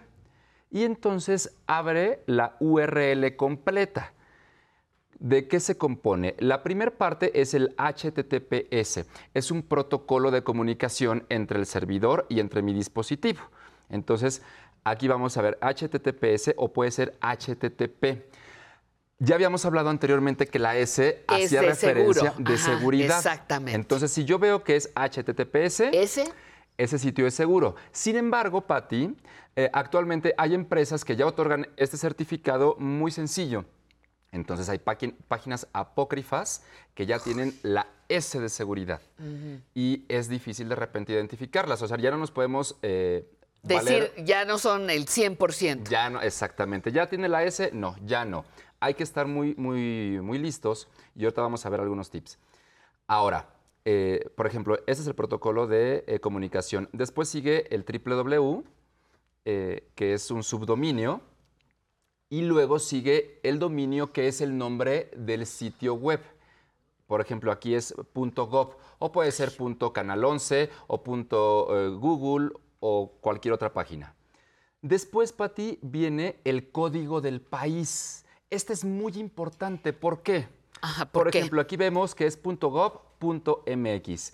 ¿Qué pasa si yo veo un .co o .uk o .it? Bueno, me está haciendo referencia al país. Entonces, cuando yo veo un sitio web que tiene .co, digo, a ver, no es de México ese país. Me están mandando, mandando una liga para que yo acceda, pero no es de México o UK. Entonces digo, a ver, momento, ya ahí hay algo raro. Ajá. Es el código del país y debe de tener siempre MX, a menos que yo entre, por ejemplo, a una página de Estados Unidos que es .us. Digo, ah, bueno, si estoy entrando a la página ya soy, estoy siendo consciente de hecho. Ajá. Entonces, de esta manera podemos aprender a identificar ese código para no caer en alguna estafa o en, en el robo de, de datos de, informa- de nuestros datos sensibles. El que sea MX, que es- son las siglas que se utilizan en estas URL Ajá. para identificar a México, en caso de que sea MX, tampoco te garantiza que sea... No, tampoco te garantiza, pero, Pero, ya por nos lo menos ya sabes ubicando. Exactamente. ya Podemos vamos leer ubicando. la dirección. Exacto. Muy bien. Y luego tienen alguna ruta, por ejemplo, que aquí es .gov.mx, diagonal, pasaporte. Entonces nos ayuda a identificar una página en específico. Ahora, Pati, hay muchos mensajes. Últimamente están llegando muchos correos electrónicos, eh, mensajes de texto con estas ligas, con estos URL, eh, por mensaje de WhatsApp. Y hay que tener muchísimo cuidado, Pati. Por ejemplo, aquí llega un- luego llegan correos para decirte, ¿qué crees? Que eh, detectamos algo inusual en tu cuenta y tienes que acceder a esta liga. Para aclararlo. Para aclararlo. Ojo, Nanay, no, aunque tenga la S de seguridad, no vamos a ingresar. ¿Y qué es lo que podemos hacer en el caso de los correos electrónicos? Saber quién nos está enviando ese mail. ¿Cómo podemos saber? Por ejemplo, aquí en el mail, voy a, eh, en la parte superior hay una flechita, dice, eh, dice mail y hay una flechita. Sí. Entonces, vamos a descubrir el correo eh, de la persona que me lo está enviando. Aquí, por ejemplo, dice arroba. Lo más importante es ver qué viene después del arroba, porque antes puede venir google eh, arroba gmail.com. Y si es gmail.com, entonces, ah, ojo, ¿por qué? Porque es un correo como el mío, no es de la empresa de, de- de Google. Google. Aquí el, el correo de la Ah. empresa, por ejemplo, dice arroba googlemail.com o arroba eh, google.com. Pero se dice Hotmail, se dice Gmail, Yahoo, entonces quiere decir que una persona está enviando ese mensaje con un mail que no es institucional o que no es de la empresa. Mm. Eso es muy importante, Pati. Entonces, identificar el correo electrónico del cual me están enviando ese mensaje para saber si es legítimo o no. Ahora, hay muchos sitios web, Pati, eh, en los cuales, por ejemplo, hacemos compras. Ahora es muy común, eh, sobre todo en estas fechas en diciembre, que hacemos compras. ¿Y cómo podemos Listos. identificarlo? Bueno, ya vimos algunos, algunos, algunos puntos. La S de seguridad. Si no tiene la S de seguridad, no voy a entrar. Me va a decir que no es un sitio seguro. Pero ¿qué pasa, por ejemplo, si yo entro a la página de una compañía telefónica porque quiero adquirir un equipo? Y entonces digo, ah, o me mandaron un enlace, por ejemplo. ¿Qué puntos debemos de identificar? Tomar en cuenta. Bueno, lo primero es la URL que ya vimos. La dirección correcta. La, dirección correcta. Lo segundo, hay que analizar detalladamente la página, porque generalmente las páginas apócrifas vienen con imágenes de muy mala calidad o con faltas de ortografía. Entonces hay que aprender a identificar eso. Ajá. Eh, segundo, los métodos de pago son muy importantes. Cuando una página no es legítima, nos solicita que hagamos una transferencia a un número de cuenta o que hagamos un depósito. Las páginas que sí lo son, que sí son legítimas, nos dan opciones de pago, por ejemplo, como tarjeta de crédito o débito, eh, PayPal. PayPal. Eso es muy importante, que tengan pago por PayPal este, o alguna otra, algún otro intermediario, porque los intermediarios justamente fungen como yo recibo tu dinero, no se lo entrego a la otra persona hasta que a ti te llegue el producto. Exacto. Entonces, yo no debo a- yo no debo aceptar a alguien que me da un número de cuenta privado. Exacto, Siempre no. a través de una tarjeta obvio legal, autorizada. Exacto, porque entonces te va a decir, muy bien, vas a hacer una transacción, te vamos a redirigir al sitio web, es un sitio web seguro que es de algún banco, y aquí vas a hacer tu pago. Entonces, así es como Exacto. funciona. Pero si me dicen, tienes que depositar esta cuenta o hacer una transferencia a esta cuenta clave, ojo, eso tampoco es. Y existe también la suplantación de estas empresas. Por ejemplo, puede ser, es justo lo que te digo, eh, que tengan imágenes de mala calidad, faltas de ortografía, los sistemas de pago, y es muy importante buscar estas páginas en Google. Si a mí me causa, eh, me está causando dudas, ¿sabes qué? Me salgo de esa página y ingreso el nombre completo, ingreso el nombre completo en Google. Y entonces me van a aparecer algunas opciones. Y ahí puedo ver, ah, entro a la página, este... Esta es Balín, no sirve. esta, Exactamente, ajá. está así, y ya puedo ver las diferencias. Entonces hay que tener muchísimo cuidado, Pati, porque sobre todo en estas fechas están surgiendo muchos fraudes, mucho robo de, de identidad, de datos bancarios, y hay muchas personas que están cayendo. Hay que tener mucho cuidado. Y, y algo que tenemos que reconocer es que las personas adultas mayores somos el blanco perfecto. Sí. Algo pasa que nos ponemos de pechito y ahí viene la embarcada Claro. por depósitos este, en dinero o digo en dinero efectivo o Exacto. mediante tarjetas de crédito. Claro. Hay que estar muy, muy, pues desconfiados. Exacto, hay que desconfiar siempre. Y sobre todo, Pati, si recibimos WhatsApps o mensajes de, de amigos que digan, oye, hazme un favor. Aquí tengo un ejemplo también. Hazme un favor, este, préstame dinero porque ya no puedo hacer más transacciones bancarias. Ah, ¿sabes qué? O sea, no, en ese momento hay que comunicarnos con la persona, escuchar su voz y decir, oye, ¿sí necesitas el dinero? No, o sí. Pero antes de hacer una transferencia, comunicarnos con esa persona ante cualquier situación. Si, es- si nos dicen que están secuestrados, que necesitan dinero, que tienen una urgencia, que es un primo lejano, por favor comuníquense antes con esa persona y no hagan ningún depósito o transferencia. Eh, un primo lejano, por favor, no, más lejano hay que ponerlos. Bueno, gracias, mi querido Alan. Tengo muchas preguntas, pero las iremos coleccionando. Muchísimas gracias. El día de hoy, mire qué belleza. Ya me han mandado decir un par de personas que les encanta.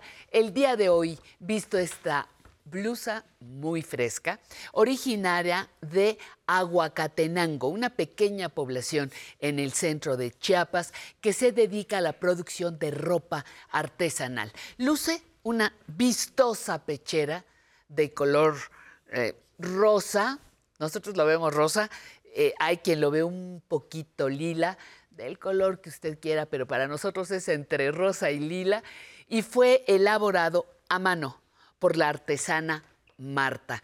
La acompañan unos aretes de margarita encapsuladas en resina, engarzadas en plata ley 925. Los invitamos a que sigan el trabajo de pedacitos de origen, los aretes, a través de sus redes sociales y de igual manera les invitamos a que conozcan la colectiva autónoma y autogestiva Malacate, un proyecto que se dedica a la reactivación, es muy importante, reactivación de técnicas y diseños tradicionales y antiguos en la región de los Altos de la Selva, en Chiapas, y le vamos a agradecer, le vamos a agradecer que la siga en sus redes y les agradecemos, por supuesto, a ambas, a ambos grupos que nos faciliten tanto el, el accesorio como la blusa que hoy les presento. Y otra cosa que sigue que también es deliciosa. Vamos a bailar con los hermanos Lores. ¿Tú no? Yo sí. ¡Vámonos!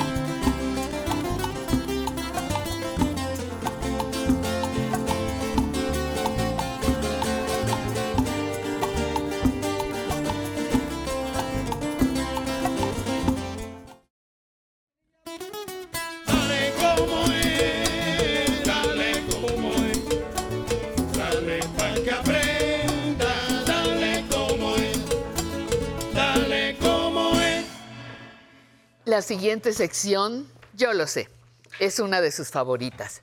Y mía también. Regresamos. Vea.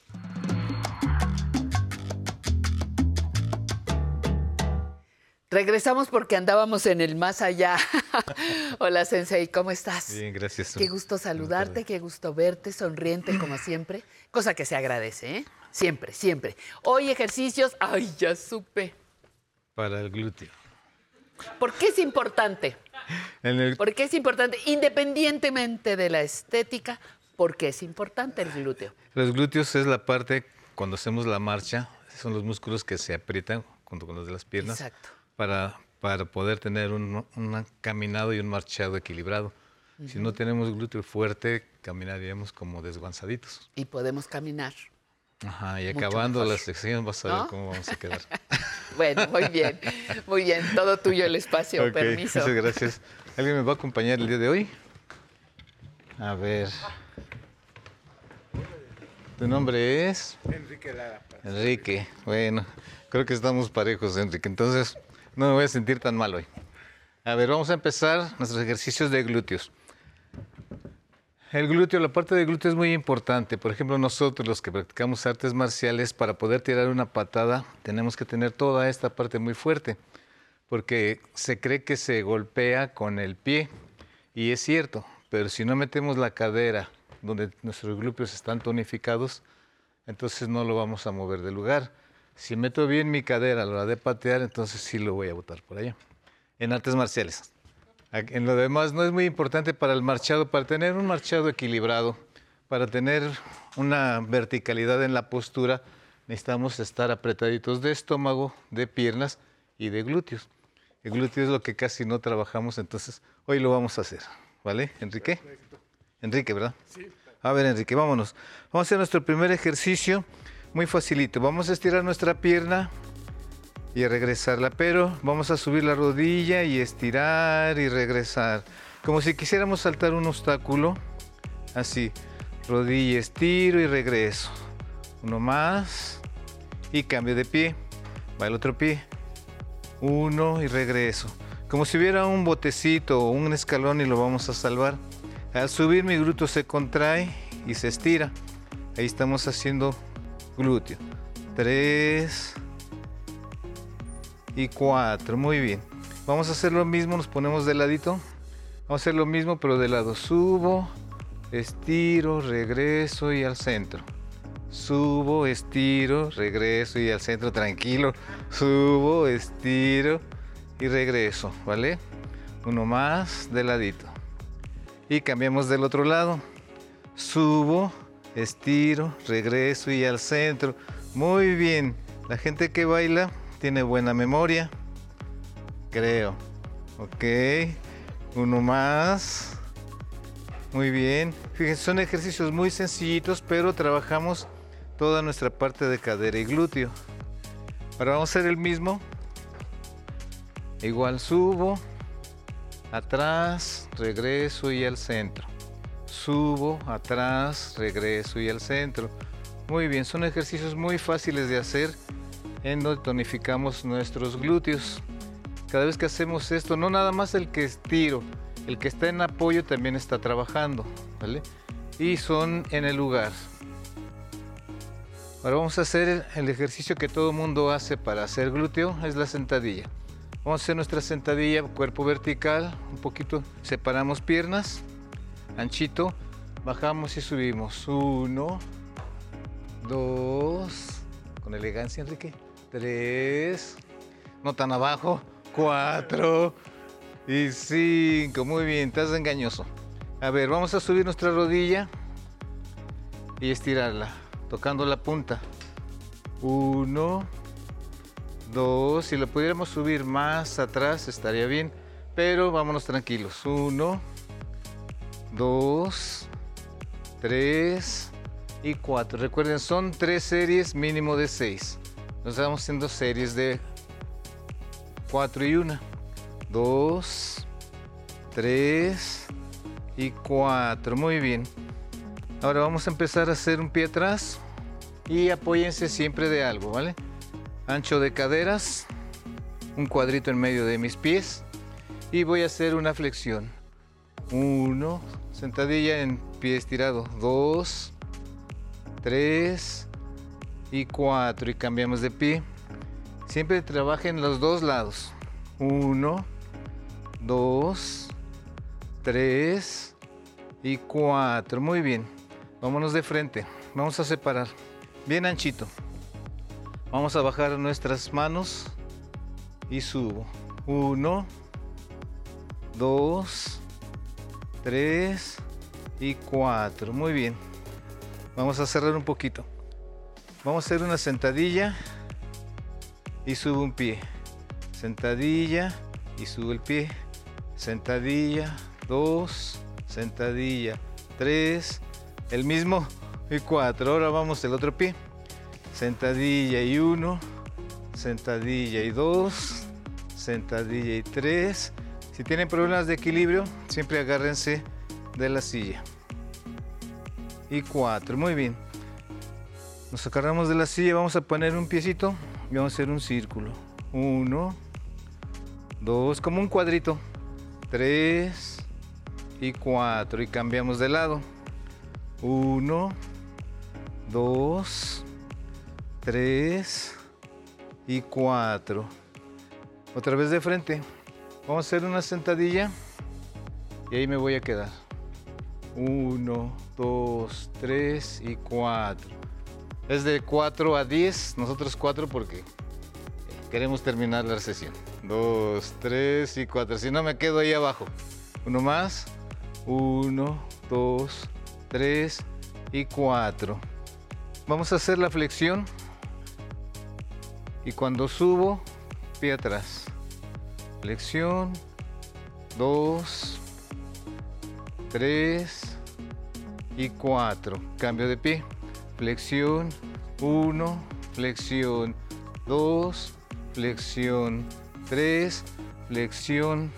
Cuatro. Muy bien, de frente. Vamos a cargar el peso hacia el pie derecho. Doblo mi rodilla. Centro. Flexión. Sentadilla. Cargo al lado izquierdo. Del lado derecho nada más. Uno al centro y sentadilla. Arriba. De lado. Sentadilla al centro. De lado. Sentadilla al frente. Ahora va del otro lado. Izquierdo, centro, sentadilla. Izquierdo, centro, sentadilla, derechito. De lado, centro. De lado, centro. De lado, centro. Muy bien. Es bien importante cuando hagamos una sentadilla tratar de no hacer como, como agacharnos para adelante, porque entonces la gravedad ya es factor. Si yo meto mi cabecita para arriba y flexiono aquí derecho, es mejor, ¿sí o no? Muy bien. Vamos a agarrarnos de, igual que yo, vamos a subir nuestro pie de atrás y al juntar, sentadilla. Estiro uno, sentadilla. Estiro dos, sentadilla y arriba. Estiro, sentadilla y arriba. Estiro, sentadilla y arriba. Último. Y cambiamos de mano. Sentadilla, estiro atrás. Sentadilla, estiro atrás. Dos. Tres. Y cuatro. Muy bien. Ahora vamos a hacer pasos de baile que seguramente ustedes saben. Vamos a abrir, abrir, abrir, cerrar. Abrir, abrir, cerrar. Abrir, abrir, cerrar. Abrir, abrir. Vamos, eres bailador, Enrique. Abrir, abrir, cerrar. Eso. Con un poquito de ritmo. Y del otro lado. Ahora el derecho. Cuando cargo en un pie, mis glúteos se activan. Vamos a meterle ritmo. Dos con las manitas. Y atrás. Eh, eh, eh, Tres, vamos en casita, no nos dejen solos. Enrique. Tres y el último. Y cuatro, muy bien. Prueba superada, Enrique. Muchas gracias. Muy bien. Bueno, gracias. Sensei, te van a quitar los dance. Yo no sé, acuérdate de mí, acuérdate. Sí. Y usted acuérdese de nosotros y de esta sección que viene a continuación. Olivia Revueltas, jazzista, mujer pionera en estas, en estas artes, porque eh, no crea usted que es muy fácil abrirse el camino como músico en general, pero como músico interesado en el jazz es ligeramente más complicado. Y nuestra querida invitada del día de hoy, en su conversación, nos cuenta cómo recorrió este trabajo, este camino y cómo llegó hasta donde está el día de hoy. Un honor. Olivia Revueltas con ustedes.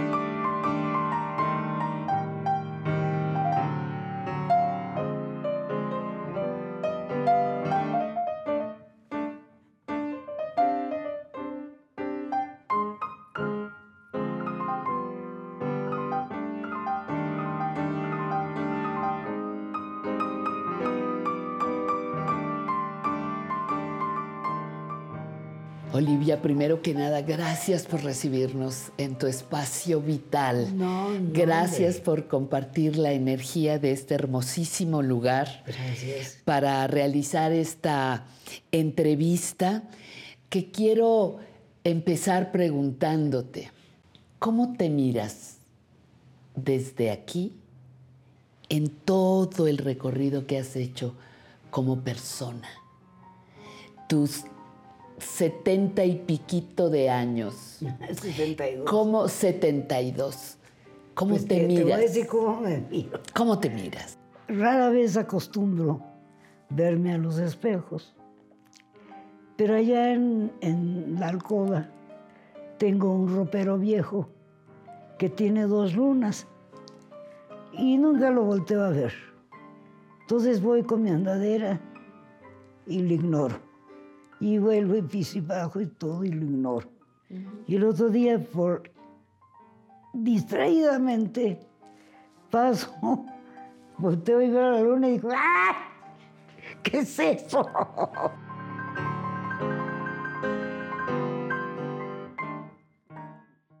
Fíjate que te quiero platicar una cosa. Viniendo de la educación de mi casa, donde todo era, todo era los que querían ser músicos era do, re, mi, fa, sol, la, si, la, y, era todo como, Rigor. como debe ser. Disciplina, el rigor. Y de repente yo conocer a un solo personaje tocando todas las percusiones y decir, esto es revolucionario. Y tomar una decisión. Si pero ahorita estoy en el conservatorio, pues lo siento mucho. Me divorcio y voy a buscar mi lenguaje en esto que yo creo. Fue tremendo la ruptura.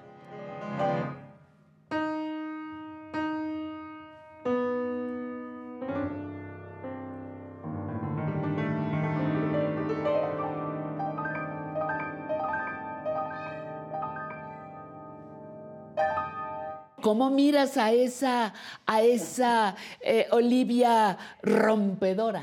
Pues este, bien, bien. Bien, ya pasó, Este, ya pasó. No, ya pasó, ya pasó. Resulta de que fui demasiado severa con mi entorno. Es un entorno de varonil totalmente. Era yo extremadamente el doble de seria que una monja. Y me decían, a ver, mi amor, dame la, por favor. Oiga, jo- joven, yo, yo nunca pensé o nunca he entendido que usted y yo habláramos de amor. Soy su compañera de trabajo.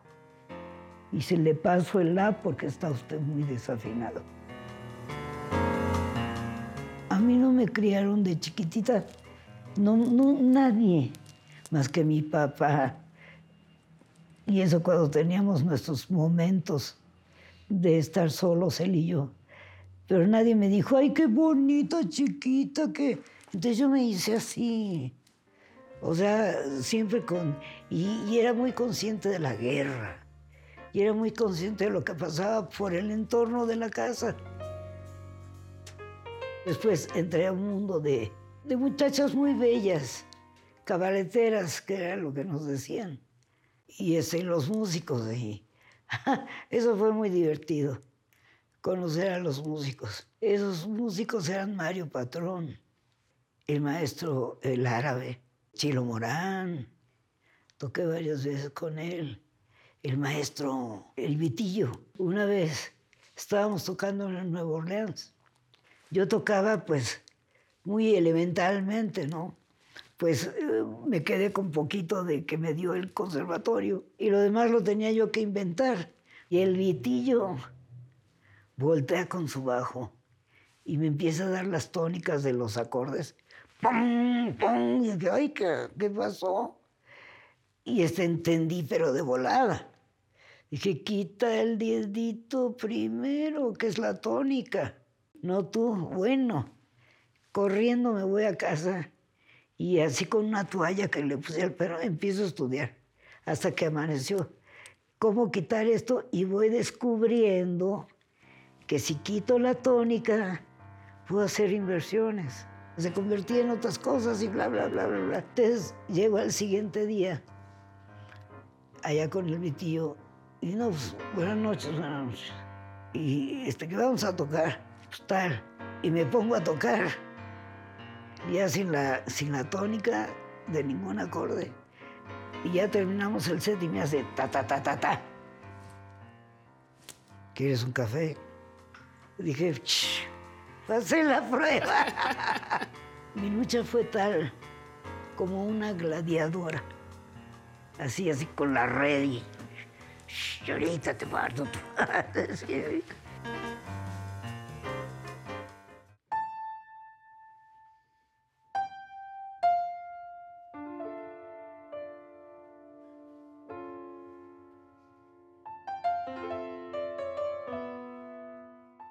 ¿Está tu historia en tu música?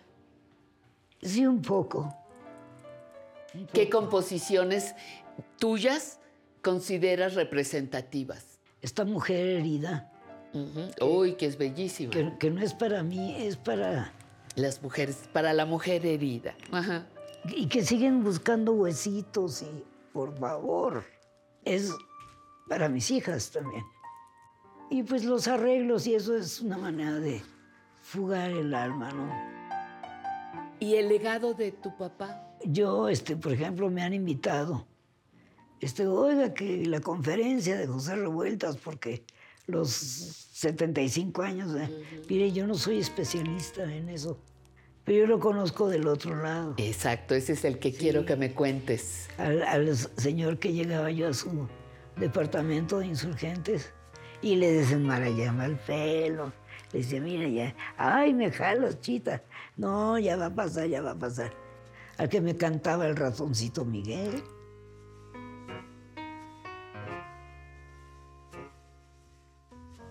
Y había veces que el compañero perro comía mejor que mi papá. Eh, le dieron a cuidar una casa en la avenida Insurgentes. Había un paquete así de, de las este, frituras del perro. Y entonces mi papá se la pasó pensando y pensando y de, bueno, pues si este alimento es bueno para el compañero perro, pues debe ser bueno también para, Para mí. el compañero. Para el compañero Pepe, ¿verdad? Tengo varias dedicatorias de libros. Y hay una muy bonita que dice a mi hija Bolivia, con la absoluta confianza en su talento y en espera que sepa asumirlo con integridad, pureza y valentía. Su papá.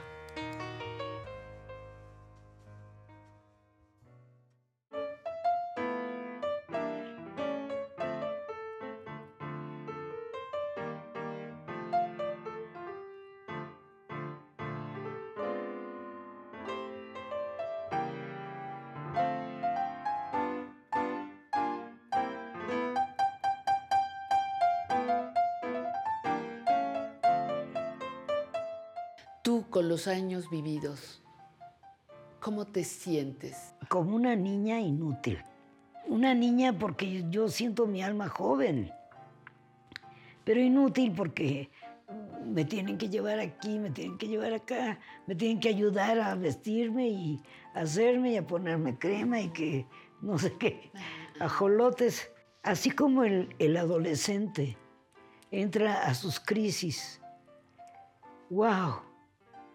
Así la etapa de envejecer, híjole, a mí me ha dado una crisis existencial tremenda, porque lo que podía uno hacer ya no lo hace, y la comprensión que de nosotros tengan los más jóvenes.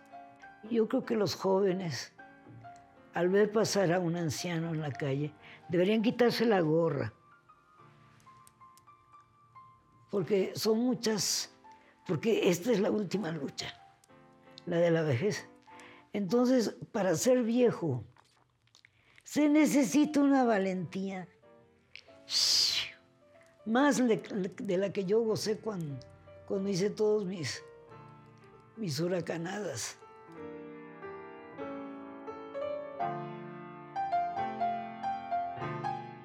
¿Cuál es tu lucha en este momento? Tratar de sobrevivir. Siempre la, la incertidumbre de que si lo hice bien o lo hice mal, que si fui elocuente o fui dispersa, de que si di buena técnica, eh, todas esas anchetas que son.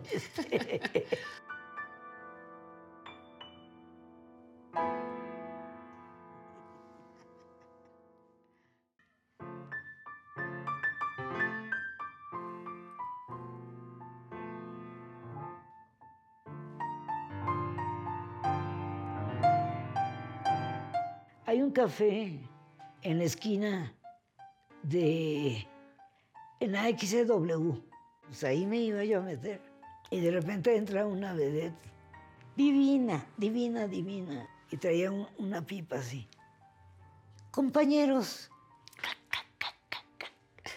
¿quién me presta su ardor?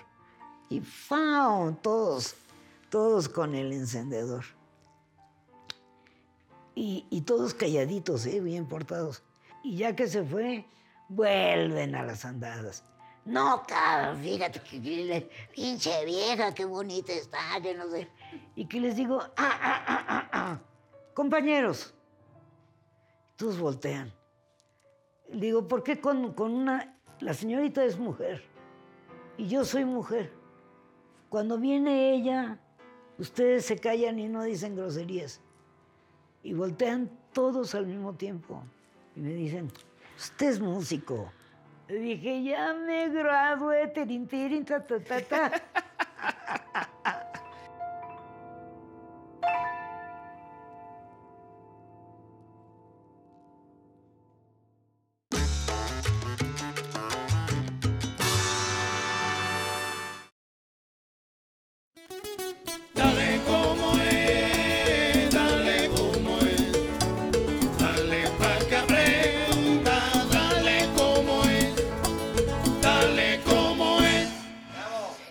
tiempo va deprisa, deprisa. Y vamos por la tercera hora. Así que en Quiero Sentirme Bien platicaremos con la doctora María del Carmen Gamietea sobre, fíjese, un tema poco abordado, el divorcio en las personas adultas mayores. A ver qué noticias nos tiene. Estaremos entre letras e historias junto a Rayo Guzmán Centeno, escritora de Celaya, Guanajuato, quien nos presentará su libro Cuando mamá lastima. Ni les digo todo lo que nos encontramos. Bueno, luego en los recuerdos vivos, Emilio Cárdenas va a compartir con nosotros fragmentos de su plática con Daniel Leiva, escritor, poeta y promotor cultural mexicano. Y para continuar, ya sabe, a mí me encanta presentarle el Muro de la Fama.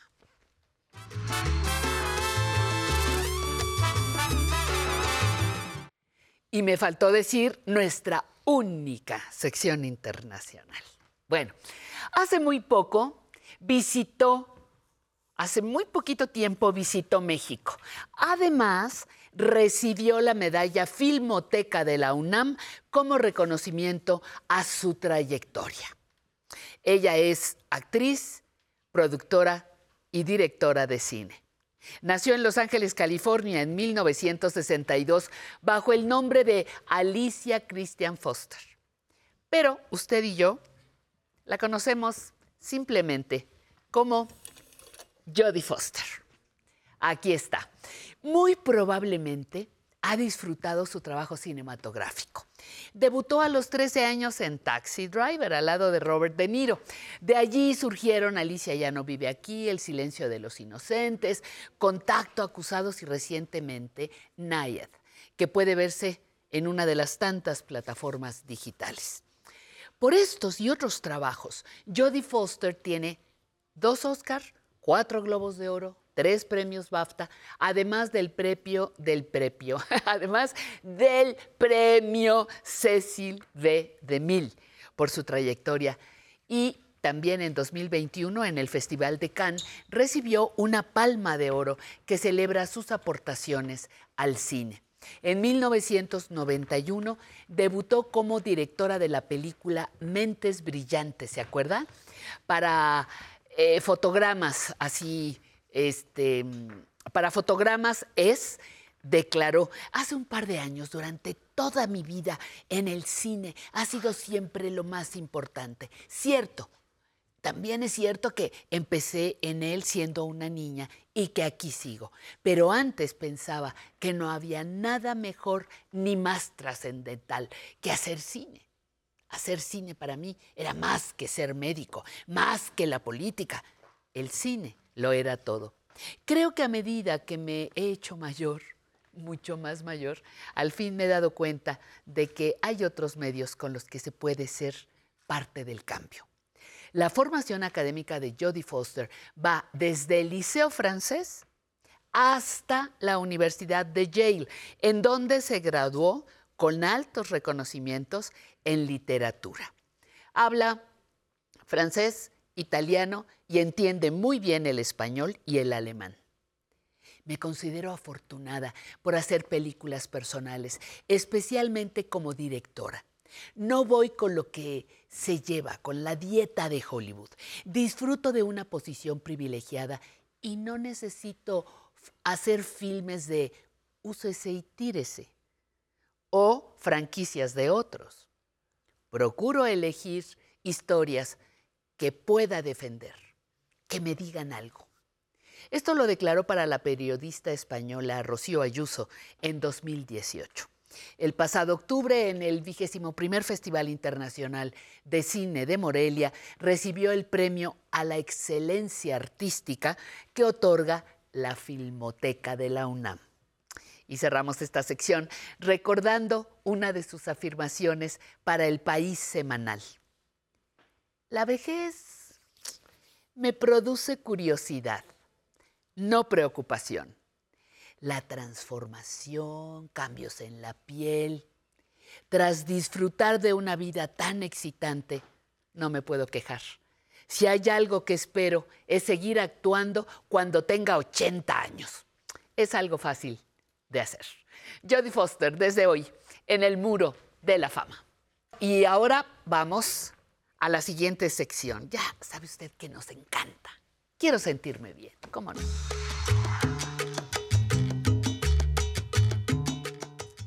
Está con nosotros la doctora María del Carmen Gamietea. Ella es psicoanalista, psicoterapeuta y trabaja ya, tiene unos varias decenas de años trabajando con personas adultas mayores.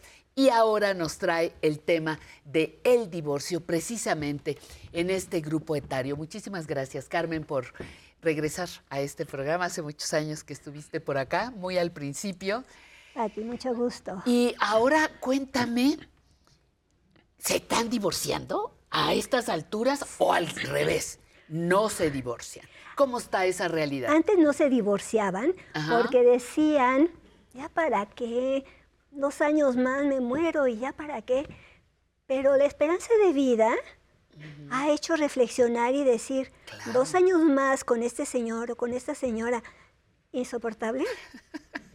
Me dice, no, porque serán 20 años, tal vez. Claro, claro. Tal vez. Entonces, ¿por qué encerrarse en no el divorcio?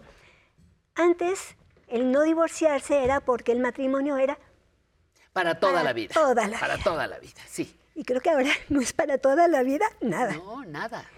Entonces, creo que debemos de tener nosotros una actitud de vida y de ser felices, como tú siempre mencionas, la actitud de ser felices.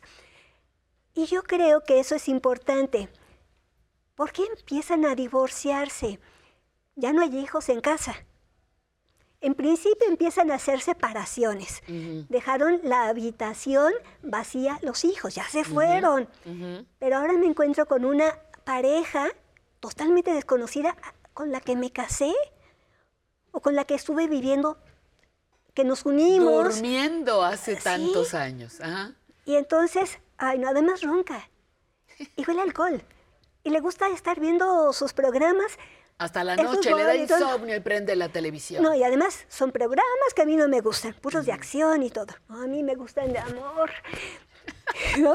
Las románticas, Ajá, ajá. de lujo. Y entonces, Estás hablando de alguien por acá atrás, yo creo, porque ya empezaron las visitas. Ajá. Y luego, entonces se separan. Oye, mira, fulanito ya dejó su recámara, me voy allá. Y se mudan y cada quien en sus espacios. Pero después los espacios en común empiezan a tener dificultades. Es que ya no son comunes, ya no comparten cosas que antes sí. Y esa pareja que se enamoró y se casó y- o se fueron a unir, eh, a vivir en unión libre, son un par de desconocidos. Creo que se conocen más en los trabajos. Pero no nos hizo mucho daño precisamente, Carmen, el amor romántico. Justamente ese que nos sentenciaba, porque era una sentencia, te casas para toda la vida. Súmale a esa creencia las diversas religiones, los ritos y las sentencias que traen la sociedad, las religiones, más lo que yo, hijos. los hijos, porque Los por los hijos se quedan juntos, Claro. por mantener unida la familia. E- Eso era una creencia. Claro. Creo que, creo que ahora no. Ahora. Pero es- entonces sí, hemos avanzado en, en cierto grado se ha de libertad. avanzado, se ha avanzado a nivel mundial también. Mundial, y obviamente aquí em- se empieza a hacer. Curiosamente se llama la revolución gris. Eso. Ajá. ¿Por qué? Por el cabello blanco, por las canas. Eh, bueno, podemos pintarlas. Sí, claro. Pero no importa, están ahí. Pero se vale, se vale ser felices. Y si para ser feliz se necesita hacer una separación, hay que buscar hacerla. No nada más en casa. No nada más en casa, cada quien en su recámara, sino inclusive hasta legalmente se puede hacer. Claro. Una de las preocupaciones es que por lo general muchas mujeres no estuvieron trabajando, entonces no tienen ninguna pensión y se van a quedar sin ese sustento. En la calle. Literal, en la calle. Exactamente, por eso dan miedo y muchas dicen, no, yo prefiero aguantarme y ni modo. Hay quien dice, ya quedé viuda y gracias a Dios, hace cinco años estoy feliz. Ajá. Pero yo creo que se puede hacer muchas cosas. Ahora hay, hay, hay recursos Hay legales. recursos. Hay recursos legales para esas mujeres que estuvieron casadas 35, 40 y 50 años. Exactamente. Antes sí se quedaban desprotegidas. Hoy no. El problema es que no lo saben. Exactamente, y gracias a tu programa se, Ahora se les puede estamos- transmitir Ajá, eh, que ajá. sí se puede hacer y no tienen por qué estar sufriendo. Es que no nada más es el sufrimiento, ay, sí, cómo me pesa. No, es que el sufrimiento enferma física y emocionalmente. Claro que sí. O sea, ¿por qué tenemos que estar enfermos? Ahora dime otra cosa. Eh, la gente que adulta mayor que llega a, consulta contigo y tú has estado trabajando en una investigación desde hace, desde hace tiempo, ¿cuál es la razón principal o las tres razones principales por las que esa persona mayor solicita el divorcio o lo justifica? Más o menos, a muy grandes rasgos. Mira, en principio llegan para ver si pueden funcionar Ay, qué Sí. bueno, con alguna No, esperanza. sí, sí, con alguna esperanza. Se llega con esperanza. En algún momento sí se avanzan y continúan reconociéndose o conociéndose nuevamente como pareja, enamorándose. Sí. Eh, una de ellas se fue de luna de miel. O sea, sí se puede. Buen trabajo, doctora, buen trabajo. Pero, pero también eh, cuando, ¿por qué aparece esta parte de, del divorcio? Tiene que haber, yo estoy haciendo la investigación precisamente del divorcio en personas mayores que tiene que ver con el apego. Hay apegos seguros, apegos inseguros, el temeroso, el preocupado. Esas personas que tienen un apego de, no, ¿qué voy a hacer de mi vida? No, no, aunque sea este bulto, lo cargo, no importa. Pero sí, eso es, eso es importante investigar. ¿Cuántas personas son las que están en esas condiciones? Pero entonces me dices, llegan con, con esperanza. Otros estás tratando tú de investigar los aspectos del desapego. Exacto. Otros no se divorcian porque la situación económica de las mujeres es desventajosa. Y también emocionalmente la parte de preocupado, mejor me quedo. Ahora, lo que yo estoy ¿El miedo a investigando... volar? El, El miedo, miedo a a volar. Incluso lo que yo estoy investigando aquí en el Instituto de Investigación de Ajá. Psicología Clínica y Social, estoy investigando precisamente el que tengan la posibilidad de, si conocemos bien cómo es el apego en las personas, podemos ayudarlas a que mejoren esos apegos y sean más felices. O sea, si se divorcian, sea de mejor forma. No quería hacer la pregunta, pero creo que sí la voy a hacer porque nos queda poquito tiempo. ¿Qué es el apego? ¿Cómo, Yo, yo pensaba que apego nada más era a una mesa, a una cosa, pero eh, en el término en el que tú lo estás aplicando, ¿qué es el apego? El apego es el que tenemos incluso con mamá desde un principio. Ah, y ¿el ese tipo- vínculo? el vínculo con Ah, mamá. Y así se va haciendo el vínculo con, Con- las demás personas. Ahora, algo muy importante es que si eh, las personas tienen miedo a quedarse solas, decir, no, hay amistades, amigos, amigas. Pero a veces te las recortaron, ¿eh?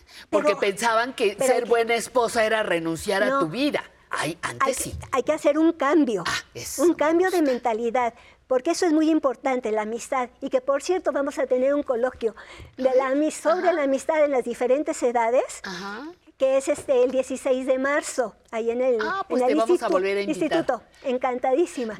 Te vamos a volver a invitar y, y vamos a, a ver qué, qué resultados obtienes de esta investigación que estás haciendo. ¿Alguna pareja que se esté divorciando o que quiera, mm, que tenga esperanza, te puede buscar? Sí, también hasta Sobre para todo contestar. para ese trabajo. Para contestar el cuestionario. Una Está encuesta. en Google Forms para que sea mucho más fácil. Estás, eh, recuérdame, respaldada por el Instituto. Instituto de, de Investigación en Psicología Clínica y Social, Instituto de Psicología y Psicoanálisis. Eso, que tiene trabajando también todos los años Así es. del mundo. Así es. Carmen, nos vamos. Muchísimas gracias, Carmen Gavietea, gracias. por estar con nosotros. Muchísimas gracias a todo. todo Una, una idea gracias. de lo que pasa con el divorcio, una primer toque de guantes. Volveremos. Dale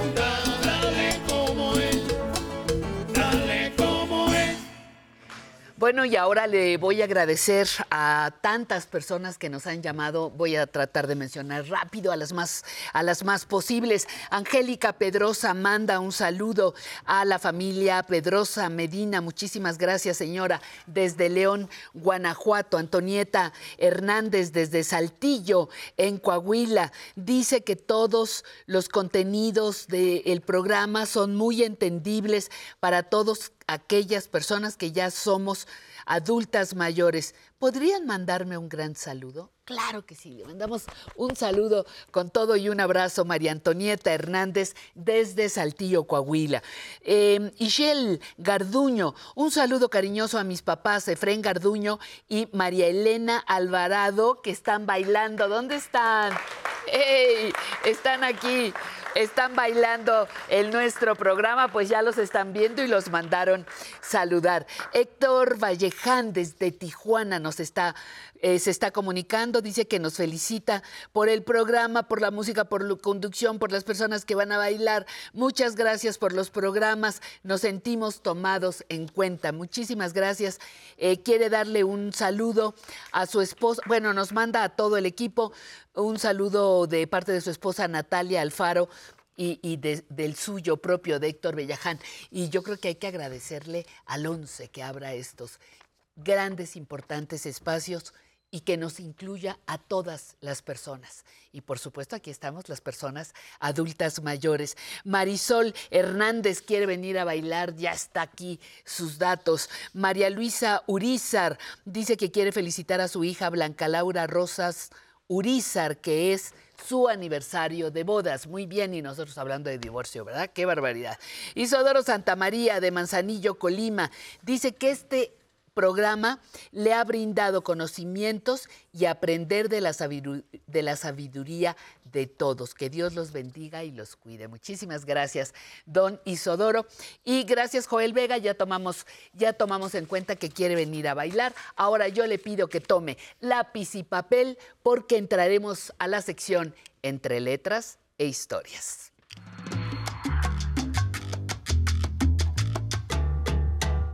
¿Y por qué lápiz y papel? Porque le voy a dar el título de un libro que es importante que usted conozca.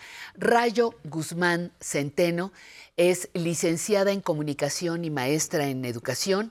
Es especialista en desarrollo humano y tanatología, da conferencias, es maestra, es terapeuta, es escritora y nos compartió un libro que se llama Cuando mamá lastima. Tiene un título, un subtítulo, Relatos de perdón para hijos con el corazón herido. Eso está muy bien. Pero el título, Mamás que lastiman, deja temblando a muchas personas. Hola Rayo, ¿cómo estás? Rayo Guzmán, buenas tardes. ¿Cómo estás? Hola Patti, pues muy contenta de estar aquí contigo platicando. Estoy muy feliz de tener la oportunidad de pues compartir contigo un poquito de lo que hacemos. Pues eh, me encanta eh, centrarme, yo sé que tienes otros libros, pero me encantó tener la oportunidad de, de leer gran parte de este, de este libro. Debo haberme saltado algunas historias porque no, no lo empecé leyendo en orden, pero me sorprendió las múltiples formas en las que una mamá puede dañar a los hijos o a las hijas. ¿Dónde surge la idea de poner estos testimonios en un libro? Bueno, la historia del libro es muy hermosa y qué bueno que me das la oportunidad de platicártela. La historia del libro comienza en el año 2015 cuando yo hice una, una pregunta en redes, ¿qué hizo tu mamá que te lastima? ¿O qué hace tu mamá que te lastima? Y en un solo día recibí casi 800 respuestas y de quien menos te puedas imaginar. Desde chicos de 13, 14 años hasta personas ya mayores, familiares, conocidos, vecinos, amigos, todos tenían algo que contar. Porque el universo de la maternidad, para las que somos madres, tenemos que aceptar que es de a prueba y error, que no lo sabemos todo, que no somos perfectas y que en la mayoría de las ocasiones dañamos sin querer o sin darnos cuenta. Es entonces cuando yo veo ese interés de parte de las personas, obviamente iba a tocar un tema algo complicado, porque poner el dedo en la llaga de la herida de quien nos han enseñado, ¿no? Que es nuestro máximo pilar, que socioculturalmente es, un, un, rol muy poderoso, pues iba a ser un poquito polémico. Sin embargo, eh, creo que se ha logrado un libro muy amoroso, que busca el camino de la comprensión como ese sendero luminoso hacia el perdón, hacia el amor, hacia la reconciliación. Y es un libro que ya lleva tres ediciones, que ha tocado el corazón de miles y miles de lectores y que yo sigo agradeciendo que me den la oportunidad nuevas generaciones de leerlo porque creo que las que somos madres tenemos mucho que repensar, resignificar nuestro rol y al final de cuentas lo, lo narré desde la voz de los hijos porque todos somos hijos y no existe la madre perfecta. Oye, pero eh, en todos, bueno, en la gran mayoría de los, de los textos, eh, ella, em, eh, Rayo nos va contando una historia de una diferente mamá en cada una de las, de las secciones, ya no me acuerdo cuántos, ¿Cuántos este, ejemplos son? Rayo, son 20. Son 20. Muy bien. Eh, en cada uno hay una expresión que a mí me hacía ruido, Rayo, honestamente, que era, la tengo que querer porque es mi mamá. Sea como sea, es mi madre. Me haga lo que me haga, es mi madre. Que no los hijos y las hijas tienen el gran privilegio el gran privilegio de conocer a fondo a esa madre que pudo o no haberse equivocado, y, pero me parece que es como obligatorio quererla. Yo creo que se vale no quererla. Exacto. Los relatos están inspirados en historias reales. Lo que hice fue pues escuchar a toda la gente y después transformarlos en personajes de ficción para llevarlos a la literatura. Y esas frases que tú dices, la repiten los personajes porque es lo que estamos acostumbrados a escuchar generacionalmente.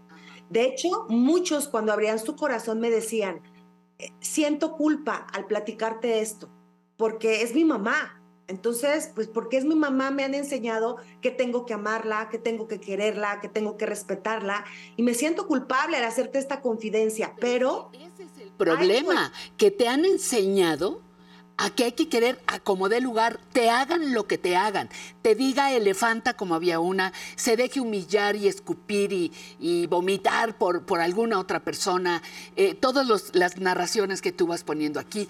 Pero lo que yo digo es que lo sano es hablar de que no la quiero. Lo sano es hablar de que no me gusta lo que me hace. Ese es el principio de sanación. La segunda parte del perdón será otro proceso, pero creo que lo sano era que eh, la, chica que la mamá no quiere envejecer o, o la chica que su mamá era eh, la incondicional del papá a pesar del maltrato, aprendieran a independizarse. Muchas de ellas se fueron de su casa, este, hicieron otras cosas, ¿no? Justamente en renuncia a su propia madre, pero estaba siempre la culpa. Así y, es. y yo digo que lo sano es hablarlo y decir, no la quiero. Sí, la- es, la muy, culpa es- es muy sano, no la quiero porque me ha hecho daño toda la vida. La- Menos la mal, culpa es ¿no? un personaje grande de las historias porque es lo que más repetitivo está y todavía está, Patti, porque el libro sigue, sigue eh, pues su curso, sigue su, su camino y todos los días llegan mensajes de personas que hasta el día de hoy, todos los días dicen, me siento culpable porque no, no siento por mi mamá lo que debería sentir, porque siento a veces que no la soporto porque me alejé de ella. Claro. Y qué bueno, pero justamente lo que yo no quisiera o yo no estaría eh, coincidente contigo en seguir repitiendo el mensaje. ¿Cuántas vidas no están destrozadas por tener que amar a fuerza a tu madre o a tu padre? A fuerza, estoy hablando, no, no el, el afecto que se gana. Eh, Es que es mi papá, sí, pero me abusó sexualmente. Ah, eh, eh, pero es tu padre. No, no, no, perdóname, no. Puedo no estar contenta con él y parte de la salud es romper esas relaciones. Por eso me preocupa seguir reproduciendo el que, ay, pues es tu mamá y perdónala y así es. Y... No, porque las, las historias que pones, te juro que algunas me pusieron los pelos de punta de cómo se puede dañar a los hijos una supuesta madre, ¿no? Así es. La madre perfecta, la madre bendita, la qué horrible. Somos tan seres humanos como cualquiera. Sí, así es. Fíjate que yo me dediqué casi 20 años al desarrollo humano.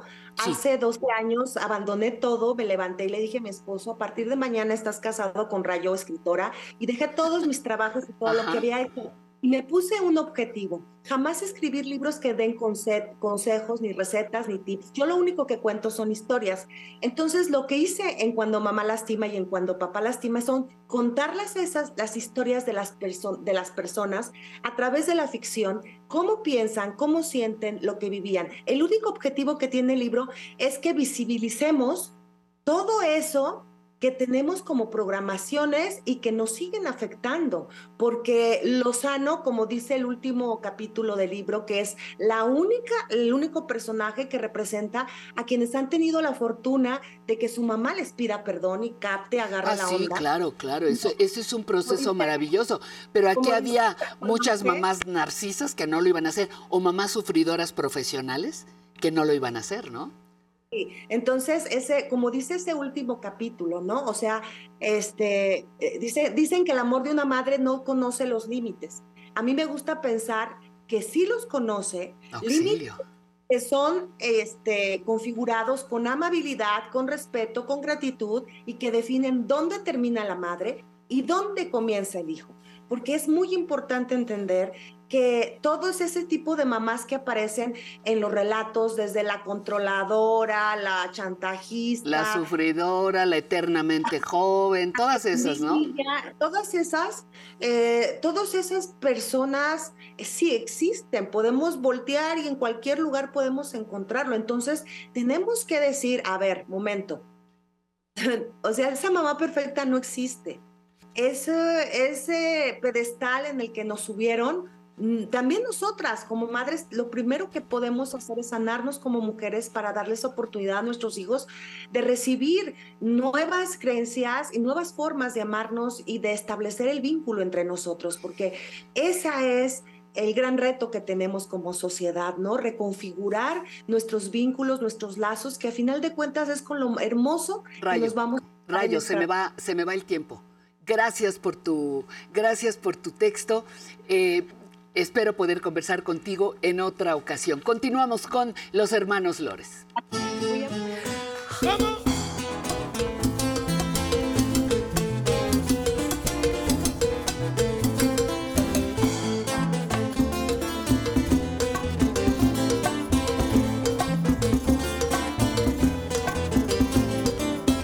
En el barrio La Cachimba se ha formado la corredera. En el barrio La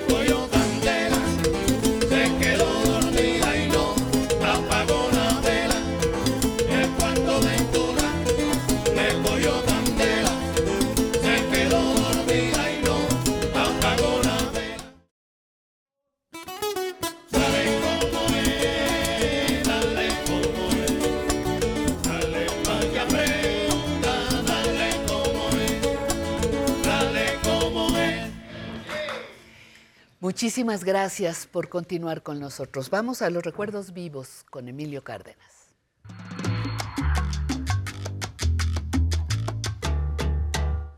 Emilio Cárdenas El y doctor en Ciencias Políticas. Buenas tardes. A tus órdenes, mi querida Patti.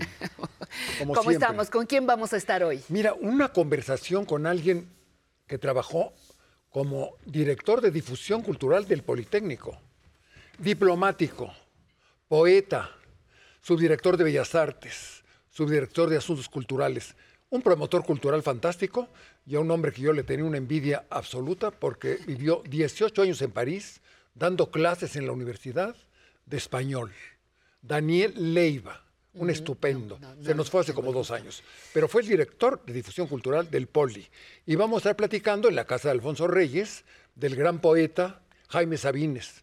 Una conversación muy linda que recomendamos a todos nuestros bailarines para que después esta noche lean nada menos que Los la Amorosos. Poesía, la poesía de la De poesía Sabines. de Sabines, pues es un tema que nos toca a todos. Vamos al a video. verlo, a Vamos ver. al video. El caso de los poetas mexicanos, en su gran mayoría, incluyendo a nuestro querido eh, Daniel Leiva, es que todos, desde Altamirano, Nervo, Reyes, Sierra, Paz, Gorostiza, eh, Novo, Torres Bodet, eran funcionarios.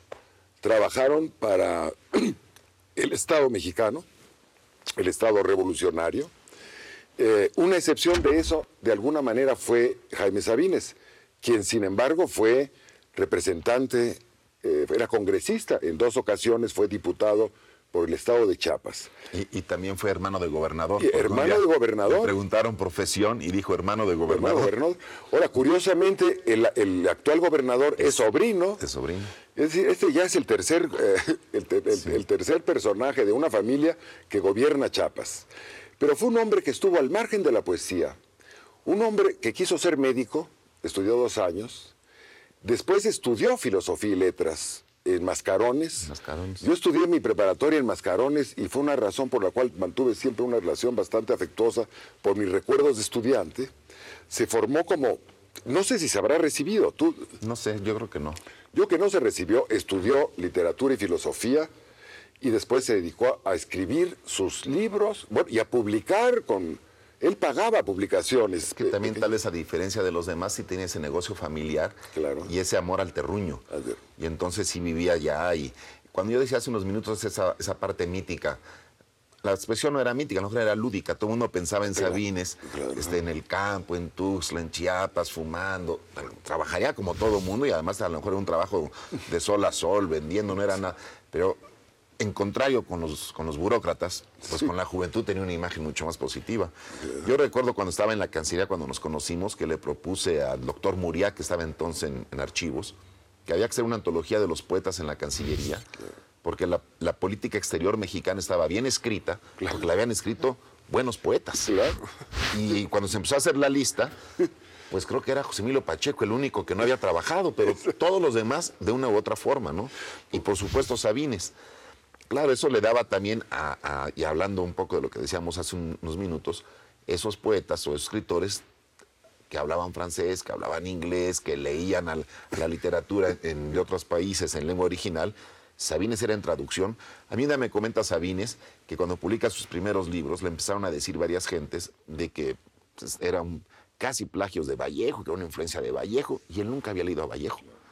Y entonces lee a Vallejo y estuvo feliz de la vida porque dijo, bueno, si me comparan con esto, pues es que soy muy bueno, ¿no? Entonces estaba feliz. Un rasgo importante, yo recuerdo una entrevista muy eh, primaria, digo, muy antigua de Elena Poniatowska, en que ella le dice algo en inglés y le dice, Elenita, yo no sé inglés. Bueno, cuando estaba enfermo, sus primeras enfermedades, él me comenta que no recuerdo si sería Salinas, el presidente, que lo- le ofrecen llevarlo en un avión especial y todo a los Estados Unidos para que lo curen y lo traten.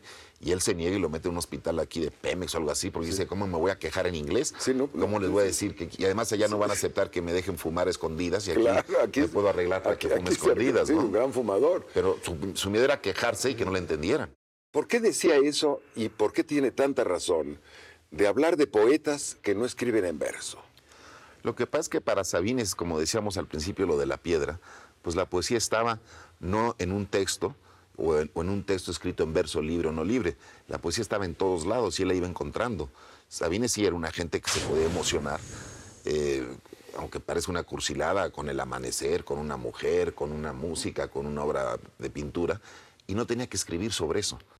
Sabines era una persona que, eh, bueno, lo primero que dice en Bellas Artes, cuando están todos aplaudiendo, dice, son aplausos que duelen. No, porque empieza, le empiezan a salir las lágrimas. Las emociones en él eran instantáneas, no tenía que andarlas transmitiendo, no tenía que andar pasando por el, por el- el mecanismo de la reflexión, hacer un análisis y escribir un texto. Era Es- inmediato. Esto es muy importante. Y, perdón, y Rulfo, pues yo con Rulfo y con algunas páginas de, de de soledad coincido plenamente. Es- es- son poemas en prosa, como decía Baudelaire. Como decía Baudelaire, claro. Baudelaire decía peligroso como la poesía en prosa. La poesía en Bueno, pues eh, Rulfo, Pedro Páramo, es, es, es un poema en prosa, si eso, si acaso es prosa. Claro, claro. Pero eh, hay algo para que entienda, digo, para ayudar a nuestro auditorio. Eh, Sabines decía que lo que no era vivido, ¿no? que la poesía era realmente existencial, que tenía, que partir de experiencias profundas, reales, de la muerte de su padre, de su amor a la tía Chofi, de la muerte de su madre, de, de un acto de amor con una mujer. Era la expresión de su vida, ¿no? la expresión de sus sentimientos. Hay otros poetas que pueden trabajar esto sin estar comprometidos sentimentalmente. Están trabajando, por decir algo, hablando de uno de los grandes poetas de la lengua, de poemas de la lengua española, de Piedra de Sol, por ejemplo. Ahí, sin duda, para Octavio Paz, que también era un diplomático, se la estaba rifando con un poema anterior que era Muerte sin fin. Era muy consciente que él iba a hacer un largo poema, y atrás tenía a este poema de Muerte sin fin, y está trabajando su poesía tratando de dar una visión del mundo, una visión de la guerra, del dolor, del amor, de la historia, ¿no? de Robespierre, de- en fin, eh, poemas que son visiones del mundo en que sí exigen eh, conocer a Pound, conocer a Eliot, conocer a Mallarmé. A mí me gusta más la parte así de Sabines, más, por ejemplo, acaba de salir en la prensa que Piedra de Sol viene paz de un problema amoroso, una cosa así en un taxi en Nueva York y el ruido del taxi que le hacía le da el ritmo de Piedra de Sol y sale Piedra de Sol. Al final toda la reflexión poética surge de una experiencia y del ruido de un taxi. Y después de Piedra de Sol y de Muerte sin fin, se muere el mayor Sabines y Sabines hace un poema largo a la muerte también espléndido. Esplén- que también son los tres grandes poemas largos. Y ahí es Gorostiza y Sabines, que a lo mejor tiene que ver con el sur y con el trópico. Tocan el tema de la muerte de formas totalmente diferentes, pero magistrales las dos. Mira, para, para dar un poco el nivel del, del poeta del que estamos hablando, creo que es eh, Yomi García Scott, un, un poeta y un crítico, que hablando de ese gran poema que es eh, La muerte del mayor Sabines, eh, la- la- el poema que escribe Sabines a la Para mí muerte es el de- mejor texto de Sabines. de Sabines, un poema largo, pues ¿sabes lo que dice este eh, García Scott? Dice que es un libro, un poeta, un poema que quizás solo se puede comparar con otros dos, con eh, García Lorca, con la muerte de Ignacio Sánchez Mejías, y con las coplas, Con las coplas de Manrique. Manrique. Tres monumentos de la literatura española. En, ese, en esa línea, Y, y además usando el lenguaje más popular, porque por primera vez en, en la poesía mexicana se usa la máxima, el máximo insulto que tienen los mexicanos, se usa hablando de la muerte del padre. Recuerdo un- una, una- una frase de José Emilio Pacheco diciendo que eh, Sabines era un poeta tan atrevido y tan audaz que se atrevía a decir la palabra corazón. Ah, ahora sí que qué palabrota. ¿Qué cosa? ¿Qué cosa? Hasta cu- corazón. no era cursi decir corazón. No bueno, era. pues este es un hombre que trabajó para el Politécnico Nacional Y Excelente además, que lo traigas aquí a la memoria. pues sí, se lo, de- se lo vamos a, a dedicar este programa a Daniel, muy amigo, y que tuvo el placer de vivir 18 años trabajando en París. Yo nomás Ay, pecado, pero él trabajaba, ¿no? Se, se fue siguiendo una chica y se quedó allá, fíjate, el amor, el amor. El- el amor. el amor y la fuerza de la poesía. Pues nada, qué bueno que lean a Jaime Sabines, sobre todo esta noche, Los Amorosos. Los amorosos, para que no se, no se les olvide. No se les olvide. Muy bien. Emilio, tenemos mucho material todavía que entrar. Fíjate, hoy nos sorprendes con esta, con esta propuesta que no, no esperábamos. A lo mejor nos podíamos haber ido con otra, otro personaje de nuestra historia, pero este del Politécnico nos toca el corazón. Nos toca el corazón. Nos toca la entraña, Así es. regresando. Muy bien. Bueno, pues yo exactamente, yo voy a, a agradecerles a todos ustedes la atención que han brindado a nuestro espacio y de manera eh, muy respetuosa, llena de admiración y de agradecimiento, les invito a ver un programa especial dedicado a la señora Cristina Pacheco. Yo no puedo eh, irme de este programa sin agradecerle a nombre de todo el equipo, a nombre mío como periodista, el gran legado que dejas, Cristina, después de 50 años de trabajo ininterrumpido en esta tu casa, el 11. Eh, aquí nos tocó vivir conversaciones, conversando con, Cristina, eh, son eh, programas clásicos. Eh, cualquiera que quiera estudiar periodismo podrá aprender muchísimo de la maestra de maestras, Cristina Pacheco, a la que honramos, agradecemos con un programa especial después de esta, de esta transmisión. Así que, ¿por qué hacemos esto? Porque el viernes pasado, hace unas horas, dio a conocer que por razones personales eh, se retira con problemas de salud, se retira y, y aquí se va físicamente, pero está aquí, en nuestro corazón. Así que yo le invito, si no la conoce, estoy segura que sí, pero si no la conoce, disfrútela, otra de sus facetas. Y ya nos vamos, muchísimas gracias por, por haber estado con nosotros. Tengo un mensajito, tengo un mensajito antes de desaparecer. Aquí adelante. Pues yo creo que el, el- el tipo de canal que es el 11 es el formato ideal para ese programa. Por lo menos yo así lo he sentido, ¿no? Eh, todo ocurre de una manera natural y eso me gusta. No hay escenografías, no hay maquillaje, las personas son como son y yo soy como soy ahí. No, no nos disfrazamos de nada, nos hablamos con gusto, con deseo de conocernos realmente, ¿no? A quien no quiere, nunca, nunca le digo, no, creo que habrán, yo creo que cuando mucho tres, cuatro personas habrán dicho que no, porque se ponen nerviosas con la cámara, porque no les gusta o porque no quieren que su familia sepan dónde están. Por ejemplo, eso me ha pasado algunas veces y me impresiona mucho. Que digan, no, yo no salgo en la tele porque no quiero que mi familia me encuentre, ¿no? Por ejemplo, me ha pasado una o dos veces. Pero por lo demás sí ha sido, he tenido suerte. Imagínese todo lo que tiene que compartir con nosotros esa mujer. Imagínese usted todo el legado. Y, y a mí me parece algo sensacional el darle, el brindarle este homenaje, eh, ofrecerle este homenaje por parte del ONCE en vida. Ahora que ella puede recibir el cariño de todos ustedes, la cantidad de respuesta que hubo a su despedida es maravilloso. Todo lo que le dicen, todo lo que han comunicado y hablado sobre ella en redes, creo que es un gran homenaje y se lo merece. Eso y más. Yo insisto en que es la maestra de maestras en el periodismo. Cuando tú entrevistas a un gran personaje, tienes la posibilidad hoy en día de googlearlo, ¿verdad?